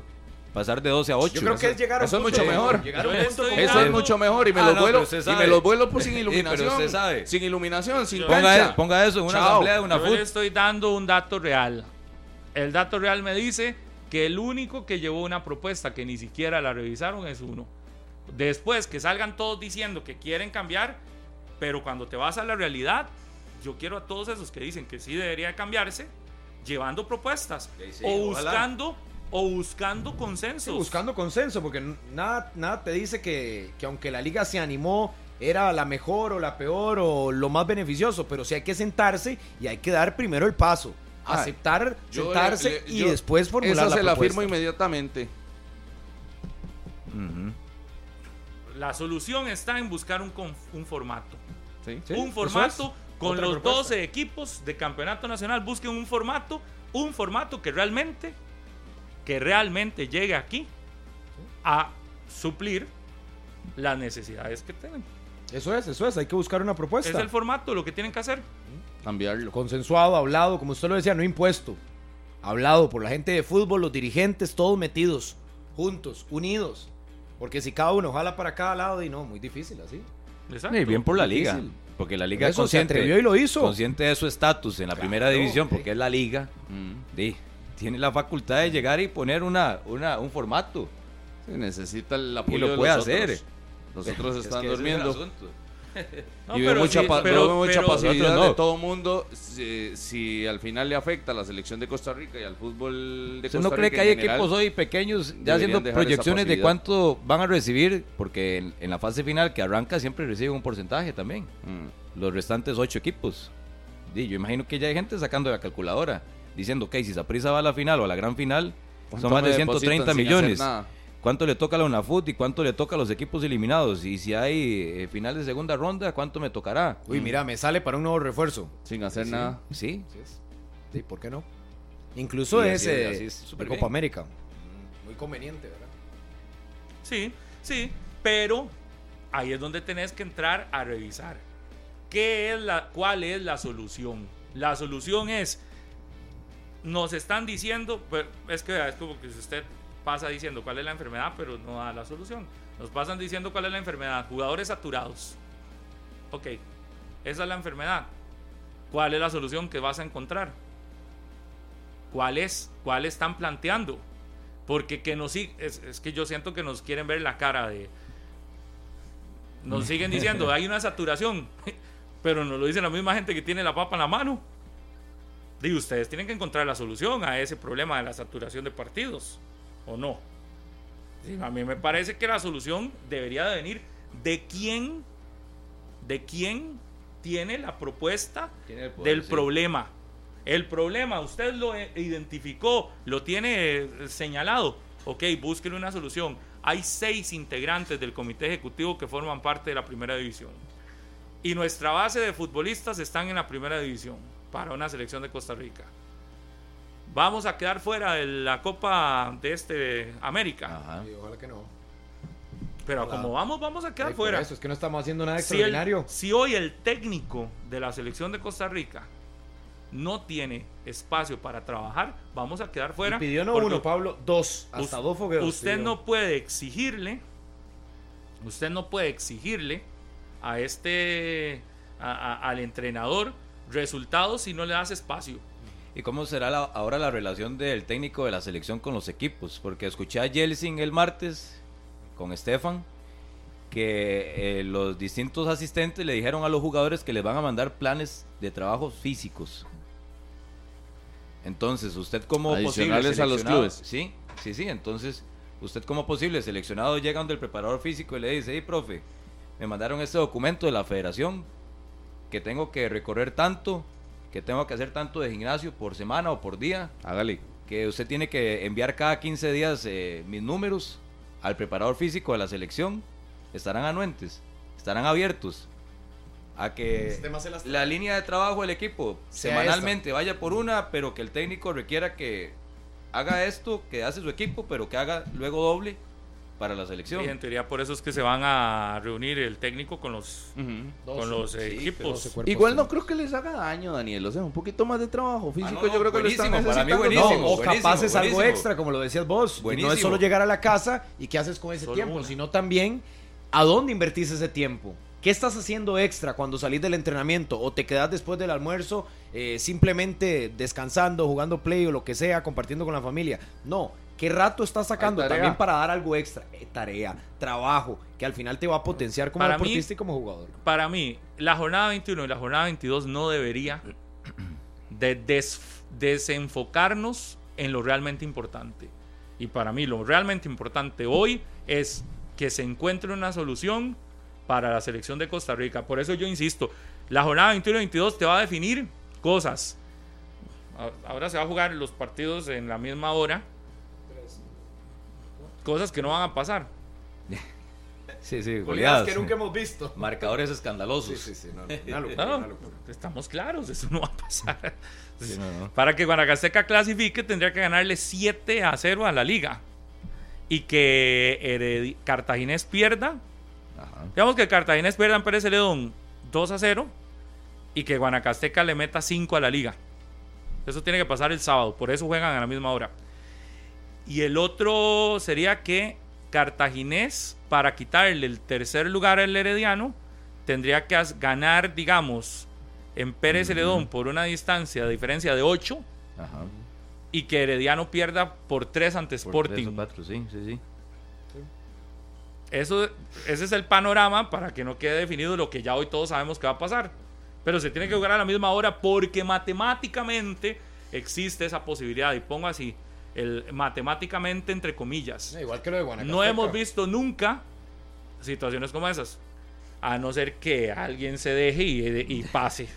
Porque yo veo, goleadas de ese, de ese tipo en partidos como los que estamos revisando o los que se van a jugar, no, no existe, a no ser que Precerón no llegue y Cartaginés entonces le haga 8.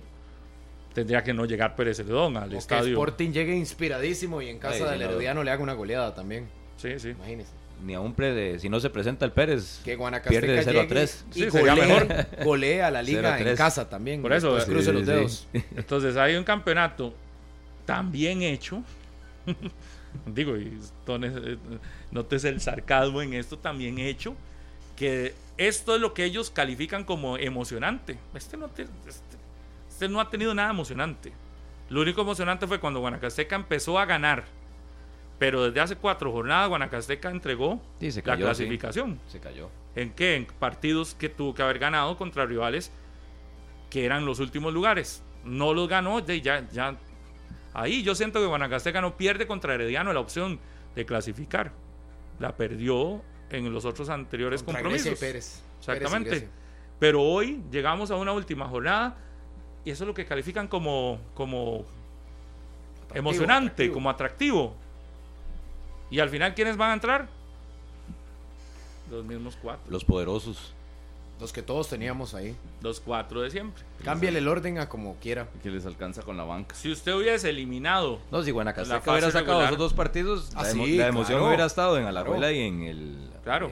¿Dónde juega Cartagena? Ah, en Pérez. En Pérez. En Pérez. Sí, ahí estaría todo. O ahí con el Herediano. Hoy estaría fuera Cartaginés. Así es. Estaría fuera. Pero vea, el, pero vea la realidad. La realidad te dice que usted no ocupa hacer un buen campeonato. El campeonato de Herediano no ha sido bueno. Ha sido regular. Y, vea, y ahí está. Y de tercero. Y estuvo a punto de meterse al segundo lugar también. Y sobradísimo con respecto a qué, unos ocho tal vez. Ah, no, es que después de Guanacasteca los demás, bueno, ahí vienen, pero... Unos siete. A tumbos. Y, y cerca del sótano. ¿Y sabe por qué eso pasa? y les voy a decir, voy a, voy, a, voy a descubrir el agua tibia. Vean ustedes que eso pasa cada vez que hay un campeonato que no define descenso. Porque somos tan buenos para hacer formatos que el formato sí te da título cada seis meses, pero te desciende cada año a, diferencia, ¿verdad? Entonces, el primer torneo, yo lo hago como quiera. El segundo me armo hasta los dientes para no descender. Nada más. Y entonces, en el segundo, vean, voy a sacar la bola de cristal y les voy a decir lo que va a pasar. En el segundo campeonato va a haber más pelea. Claro. Y el segundo campeonato va a ser un poco más emocionante. ¿Por qué? Y, en eso nos va a maravillar a todos y todos vamos a salir aplaudiendo. ¿Qué campeonato más bueno? ¿Por qué? Porque hay un descenso y nadie quiere descender. Exactamente. Saqué la bolita de cristal y ya les dije lo que pasa todos los años con este formato. Las recetas son clarísimas. Y lo único diferente es que Usted va a ver esos últimos equipos, Pérez, Grecia, etcétera. Bueno, ya lo anunció el presidente, dueño, director técnico y manda más en Grecia que va a traer refuerzos. Y todo lo hará Pérez, lo hará San Carlos, lo hará Liberia, lo hará el Santos, lo hará también eh, el conjunto de, en este caso el Sporting, para tratar de, distanciarse de eso. Es una película que se repite y si seguimos repitiendo la película, el panorama va a ser el mismo. ¿O es que esperamos que sea un final diferente, así de sorpresa, algo que nos llame la atención y nos salte sobre el escena. Y Para mí es que la película se repite y el resultado. Queremos que se repita. El resultado no es el campeonato, porque el campeonato, eh, para mí ese no es el resultado. El resultado de todas esas capítulos repetidos se da en una mala versión de película de selección de Costa Rica. Y esa es la que Que se evidencia cada vez más, ¿verdad? esa es la realidad. Y que la película se vuelve cada vez más internacional, porque ya no es que solo en la Copa Centroamericana o en la Copa Oro, sino que ahora es en el Campeonato Mundial, en los campeonatos premundiales menores. Para que nos demos una idea, gracias a todo esto que está pasando en la próxima Liga de Naciones, nosotros como selección vamos a entrar antes a jugar contra Islas Vírgenes, San Kitts y Nevis, contra todos esos rivales. Costa Rica, que pasó de ser la cuarta selección, tercera en su momento de CONCACAF, la, que, la única que ha pasado en los últimos años a un quinto partido en un mundial. Vamos el 2024 a iniciar una Liga de Naciones, enfrentando a los rivales caribeños. Y lo que hizo Panamá en esta, que fue una fase previa de clasificación, ahora lo haremos nosotros. Y Panamá sabe qué hará. Esperar en la fase donde están los grandes, donde está México, Estados Unidos, Canadá, y estábamos nosotros y ahora nos quitó el puesto. Va a estar. Y si seguimos, vamos para atrás. y si esto sigue mal, vamos a ir hacia atrás, hacia atrás, hacia atrás, como el cangrejo. El Black November de Walmart llega a sus últimos días. Nuevas rebajas en todo para tus celebraciones a precios de Black esperan por vos en los últimos días. También en línea, solo en Walmart. Pablo, le tengo una invitación a usted, a Martínez, más a Alejandro Coto y también a Rodolfo, porque prepárate para vivir la temporada de precios más bajos en Nova Cinemas, compañeros, del 20 al 29 de noviembre, sumergite en la experiencia del Nova Black con descuentos irresistibles en la dulcería. Ustedes que son amantes del dulce, ahí tienen. No dejes pasar la oportunidad de disfrutar tu película favorita con tu combo o snack preferido al mejor precio. Ve reglamento en www.novacinemas.cr para que vayan todos a ver su película favorita. Yo voy a ir a ver The Marvels este fin de semana para que estén atentos ahí. Qué lindo Yo el cine. también quiero. Vámonos. No lo he visto. Palomitas Las 10 dulces. de la mañana con 34 minutos. Qué dicha que nos contaron eso. Para que la gente llegue a saludarlos. Yo, el sábado voy a estar por ahí. El sábado como a las 3 de la tarde, más o menos. Sí, claro.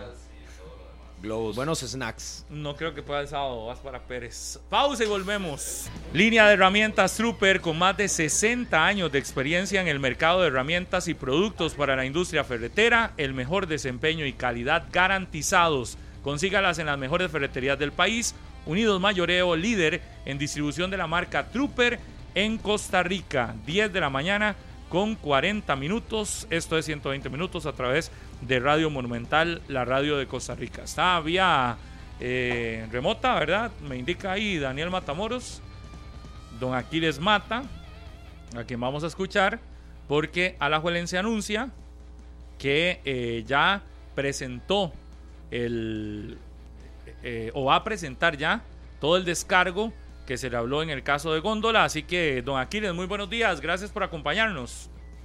Eh, buenos días, don Pablo, muchas gracias y un saludo para todos los que están en cabina y a los radioescuchas y televidentes también. Mire, para la Liga Deportiva Alajuelense es- resulta un poco complicado, incómodo, sobre todo para su junta directiva, para sus jugadores, cuerpo técnico y, por qué no, también para los aficionados Recording in progress. Estar involucrados en este tipo de situaciones eh, que nos entretienen hoy, pero lamentablemente no queda otra alternativa, porque eh, a la abuela, al igual que en muchos, muchos casos, es eh, consciente de que tiene que hacer respetar las normas eh, del juego, las normas disciplinarias, y este, si no lo hace, eh, en ese sentido, pues va a haber más situaciones difíciles en el presente o en el futuro. En este caso, efectivamente, Liga Deportiva Alajuelense, eh, sobre todo en base a la resolución que tomó el Tribunal Disciplinario, en donde le dice a, los, a las partes involucradas que eh, tienen dos meses para plantear el proceso eh, de investigación. Efectivamente, este proceso nace a raíz de una denuncia que hizo nuestro jugador eh, Freddy Góndola Smith el día del partido contra el Deportivo Saprissa, en donde ah, anunció y públicamente manifestó y se dijo al, al árbitro y también a la gente que estaba en el estadio de que había sido objeto de una frase racista por parte del señor Mariano Torres. Este, y este tipo de cosas no pueden pasar desapercibidas. Eh, tiene que darse un proceso de investigación, no de forma eh, como lo hizo el Deportivo Saprissa, señalando que ya había hablado con él y que él dijo que todo eso era falso y que por eso lo estaba eximiendo de toda responsabilidad. En nuestro caso, igualmente, se conversó con el señor Freddy Góndola y él manifestó categóricamente que había sido ofendido eh, con, con, con, había recibido insultos racistas por parte del señor Mariano Torres. Pues esta, eh, esta confrontación de, de pensamientos o de, de, de, ideas, desde luego, tiene que ser resueltos en un proceso de investigación, en donde ambas partes eh, puedan exponer eh, ante el tribunal correspondiente su, versa, su verdad, sus razones, su, lo, que, lo que realmente aconteció. En el caso de Liga Deportiva de la Juventud tenemos un video en donde, si bien es cierto, alguna gente a veces los ve, pero no los quiere eh, observar, eh, eh, se ve y se aprecia de que efectivamente hay una, un, un encuentro cuando eh, Góndola pasó frente al jugador Mariano Torres, que venía un poco ofuscado por lo que había pasado con el gol anterior y que sobre todo que lo había marcado Freddy Góndola, eh, profirió algunas frases contra nuestro jugador. Y el jugador fue claro en señalar qué fue lo que le dijo. Entonces, este tipo de manifestaciones que son odiosas, que son eh, realmente repudiadas por toda la población costarricense, deben de ser investigadas y que el tribunal luego de escuchar a las partes en un, contradictorio tome una determinación al respecto. Hemos visto que ya hay autoridades públicas, el Estatuto de los Habitantes, creo que también la, la Presidencia de la República está solicitando que este caso se investigue. Y no tirar una cortina de humo para señalar de que, que no, que, que eso son majaderías de un equipo como Liga Deportiva La Juelense, que le gusta estar en este tipo de cosas, pero es que las circunstancias y los hechos nos obligan a ello. Y nosotros no tratamos de defender a nuestros jugadores, a nuestra institución, ¿quién lo va a hacer? Si no lo va a hacer el, el Deportivo Zaprisa, tampoco lo va a hacer el Tribunal Disciplinario, porque hemos visto que en muchos casos eh, hay caso omiso a ciertas situaciones. Pero bueno, aquí lo importante es que Liga Deportiva La Juelense, eh, conforme a lo que establece el artículo 83 del reglamento disciplinario, eh, solicita formalmente ya el proceso de investigación para que se determine en este contradictorio si eh, efectivamente hubo o no frases ofensivas o frases eh, discriminatorias o de, o de, racismo en contra de nuestro jugador Freddy Góndola Don Aquiles, eh, buenos días. Obviamente usted lo clarifica muy bien del artículo y demás de la denuncia que se, que se interpuso en el Tribunal Disciplinario de la Federación Costarricense de Fútbol.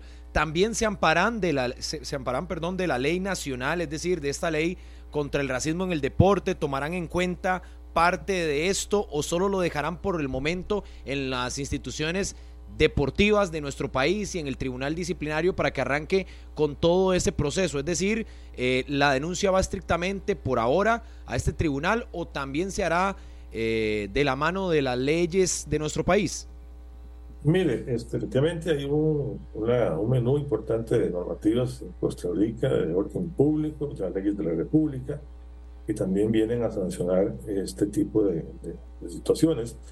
Eh, y este, desde luego, pues para un tipo de denuncia de este tipo uno se ampara en todo lo que tenga que ampararse. Aquí estamos clarísimos que hay una norma reglamentaria, el, el, artículo 83 del reglamento disciplinario, da esa facultad, establece una sanción para quienes eh, incumplan con esta disposición, de acuerdo al artículo 47, que es de 8 hasta 8 partidos y hasta un millón de colones de multa, entonces, eh, creo que por el momento la Liga eh, hace uso de esas normativas, pero que sea el Tribunal Disciplinario que venga a resolver. Porque si usted lo, lo interpone en otras instancias, que también es viable, eh, el tribunal puede olímpicamente, como lo ha hecho en otros casos, quitarse, como dice vulgarmente, el tiro y tratar de, decir, mire, cuando se está en otras instancias, nosotros no vamos a actuar. Pero sí, la, Liga tiene nuestra reglamentación nuestra legislación, tiene una robusta legislación al respecto, eh, que, viene a sancionar hechos de esta naturaleza.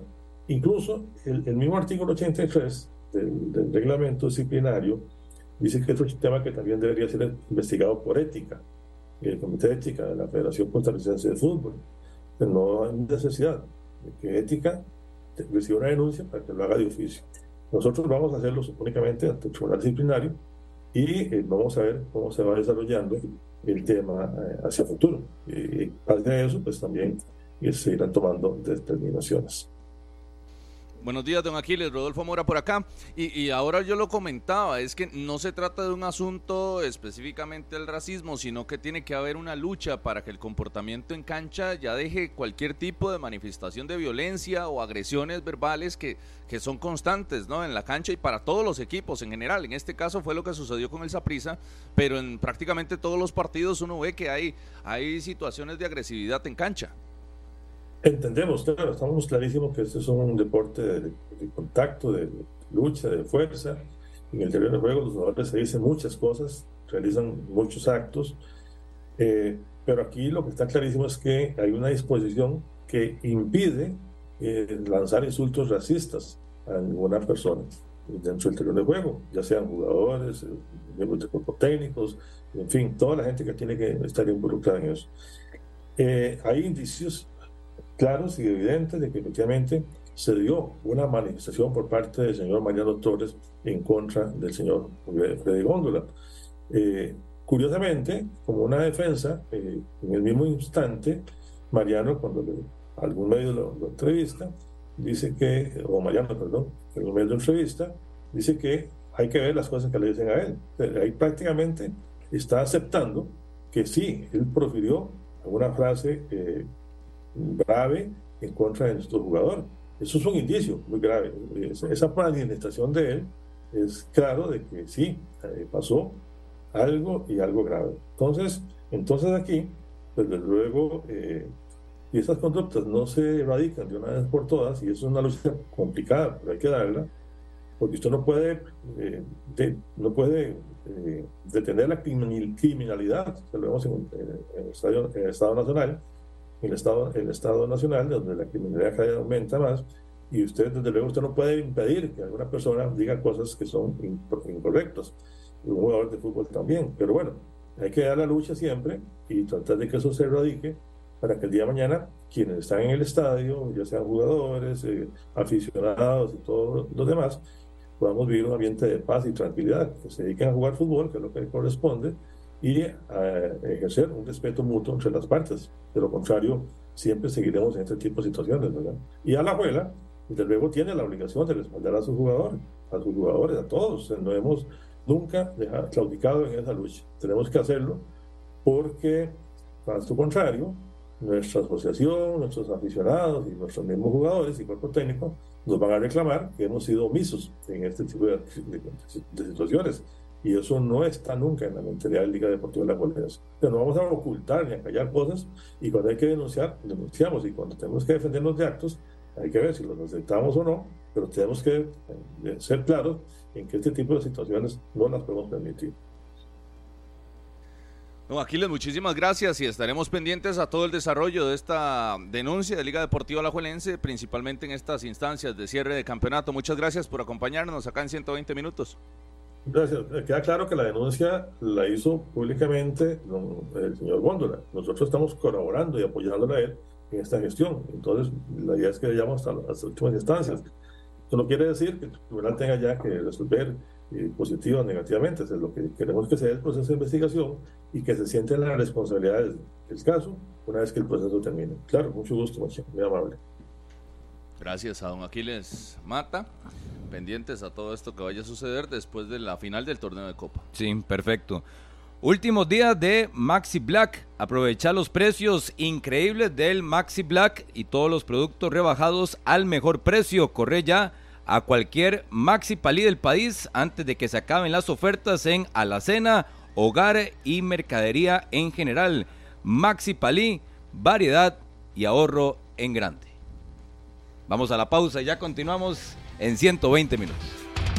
Las 10 con 56 en la mañana, Fandeli lanza la nueva línea de abrasivos en corte y desbaste grano cerámico, mayor poder de corte, alta productividad de venta en las mejores ferreterías de nuestro país. Recuerde pedir Fandeli, las 10 con 57. Hoy hay acción del Campeonato Nacional. Y ya se confirma lo que ayer se le preguntó al técnico del Punta Arenas y no lo quiso ratificar, pero es un hecho. Ya tiene equipo en la capital Joser Hernández, el jugador del equipo del Punta Arenas FC. Ayer andaba el rumor, ayer en las gradas de Lito Pérez todo el mundo decía que ya era un hecho y efectivamente será jugador del Deportivo Saprissa el próximo torneo, será el primer refuerzo del Saprissa en la próxima eh, campaña. Hoy al mediodía Estefan Monge tendrá una nota en Noticias Repretel donde explicará más detalles, pero lo que fue un rumor únicamente se va a convertir en realidad como el primer refuerzo del Saprisa para la próxima campaña. Sí, que ya lo había adelantado el jugador, ¿verdad? De la campaña pasada, que lo estaban buscando, que lo querían, al final lo concreta y ahí el trabajo que van a observar ahora. ¿Cuánto tiempo? ¿Qué tiene que decir su agente o los representantes y demás? Hoy al mediodía en Deportes Repretel. Viene de una época muy discreta, ¿verdad? De participación, minutos, regularidad y todo lo que representan. Sí, sí, sí. Va a tener que retomar su nivel ya en el Saprisa, ¿verdad? Y como 10, porque es, digamos, una figura que juega en esa posición y que en el Saprisa tendrá que obviamente ganarse ahí el cupo la próxima Está buscando ya el recambio a Mariano. nada más un par de jugadores que ayer yo sentí que, que, que, dejaron una impresión grata, tal vez no en el partido de Punta Arenas, Alajuelense, Mengíbar, el primer tiempo, el primer tiempo. Sí, primer tiempo. ¿verdad? No, le no, no aguantó la segunda parte, me parece. Y el otro es Antonio, Hernández, que me parece que se está consolidando y está tomando confianza. No, y yo, yo vi que eh, varias preguntas iban dirigidas en eso. O sea, cómo se está sumando piernas para el cierre del Claro, torneo donde lo va a necesitar. Si tiene a Mengíbar ya disponible, es una buena alternativa de cambio. Y si tiene a Anthony Hernández, también es una buena alternativa de cambio. ah, En, en una etapa donde pueden venir expulsiones, lesionados, necesitar ¿Vieron el resolver. de Claro, primer que tiempo? pega en el palo. derechazo pudo sido un golazo. Y que le gusta rematar mucho, ¿verdad? Es un jugador que busca mucho portería. Y yo me guindo de eso, Rodolfo, con lo que planteaba inclusive al inicio Martínez, y es qué buena banca, decía Martínez al inicio de la liga. Ojo con eso, los, las alternativas que gana Andrés Carevic de cara al cierre del torneo, que no son jugadores novatos, son jugadores que han estado en otros equipos, otros en selecciones centroamericanas, que pueden aportarle muchísimo y se, se hace más robusta el banquillo que puede tener la liga en una fase de final centroamericana, de semifinal y eventual A final. Anthony y a Mengíbar los veo jugando ahora el fin de semana. El sábado, El sí, sábado, claro. claro. Sí, sí, sí, tienen que sumar minutos. Además, ayer anunció Carevic que no va a utilizar a los cuatro jugadores que tienen tres, que tienen tarjeta amarilla, que tienen cuatro amarillas, Sí no van a Alexis utilizarlos. Gamboa y Pipo, por ejemplo. Alexis Gamboa, Pipo y creo que el otro era Góndola, me parece. Son los tres jugadores que están con cuatro amarillas, no los va a exponer. Por lo tanto, el sábado la liga se utilizará a algunos futbolistas que no son, este, de- ayer, ayer no utilizó su equipo titular tampoco. Eh, pero yo creo que contra Guanacasteca también irá bajo la misma línea, recordando que tienen que jugar sábado a las 8 de la noche por una cuestión de las horas previas al partido que tiene que cumplir Alajuelense de, de ida de la final de la Copa Centroamericana que será el martes 28. Por lo tanto, la jornada, los partidos que, que tienen algo que ver con el de la liga no se pueden hacer sábado, eh, domingo, sino que sábado en la noche. Antes de irnos, nada más una felicitación al Comité de Deportes de Escazú que va a traer a un jugador de la NBA, exjugador de la NBA, José Juan Barea, a dar unas clínicas acá. Estaba viendo la noticia, no todos los días viene un jugador o con pasado de NBA acá y bueno, va a estar, va a estar puertorriqueño, fue campeón con los Dallas Mavericks.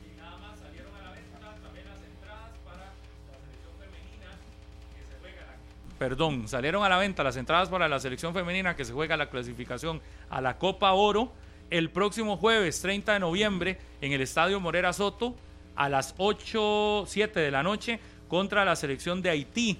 Si gana Costa Rica clasifica a la primera Copa Oro femenina que se realizará en febrero del próximo año.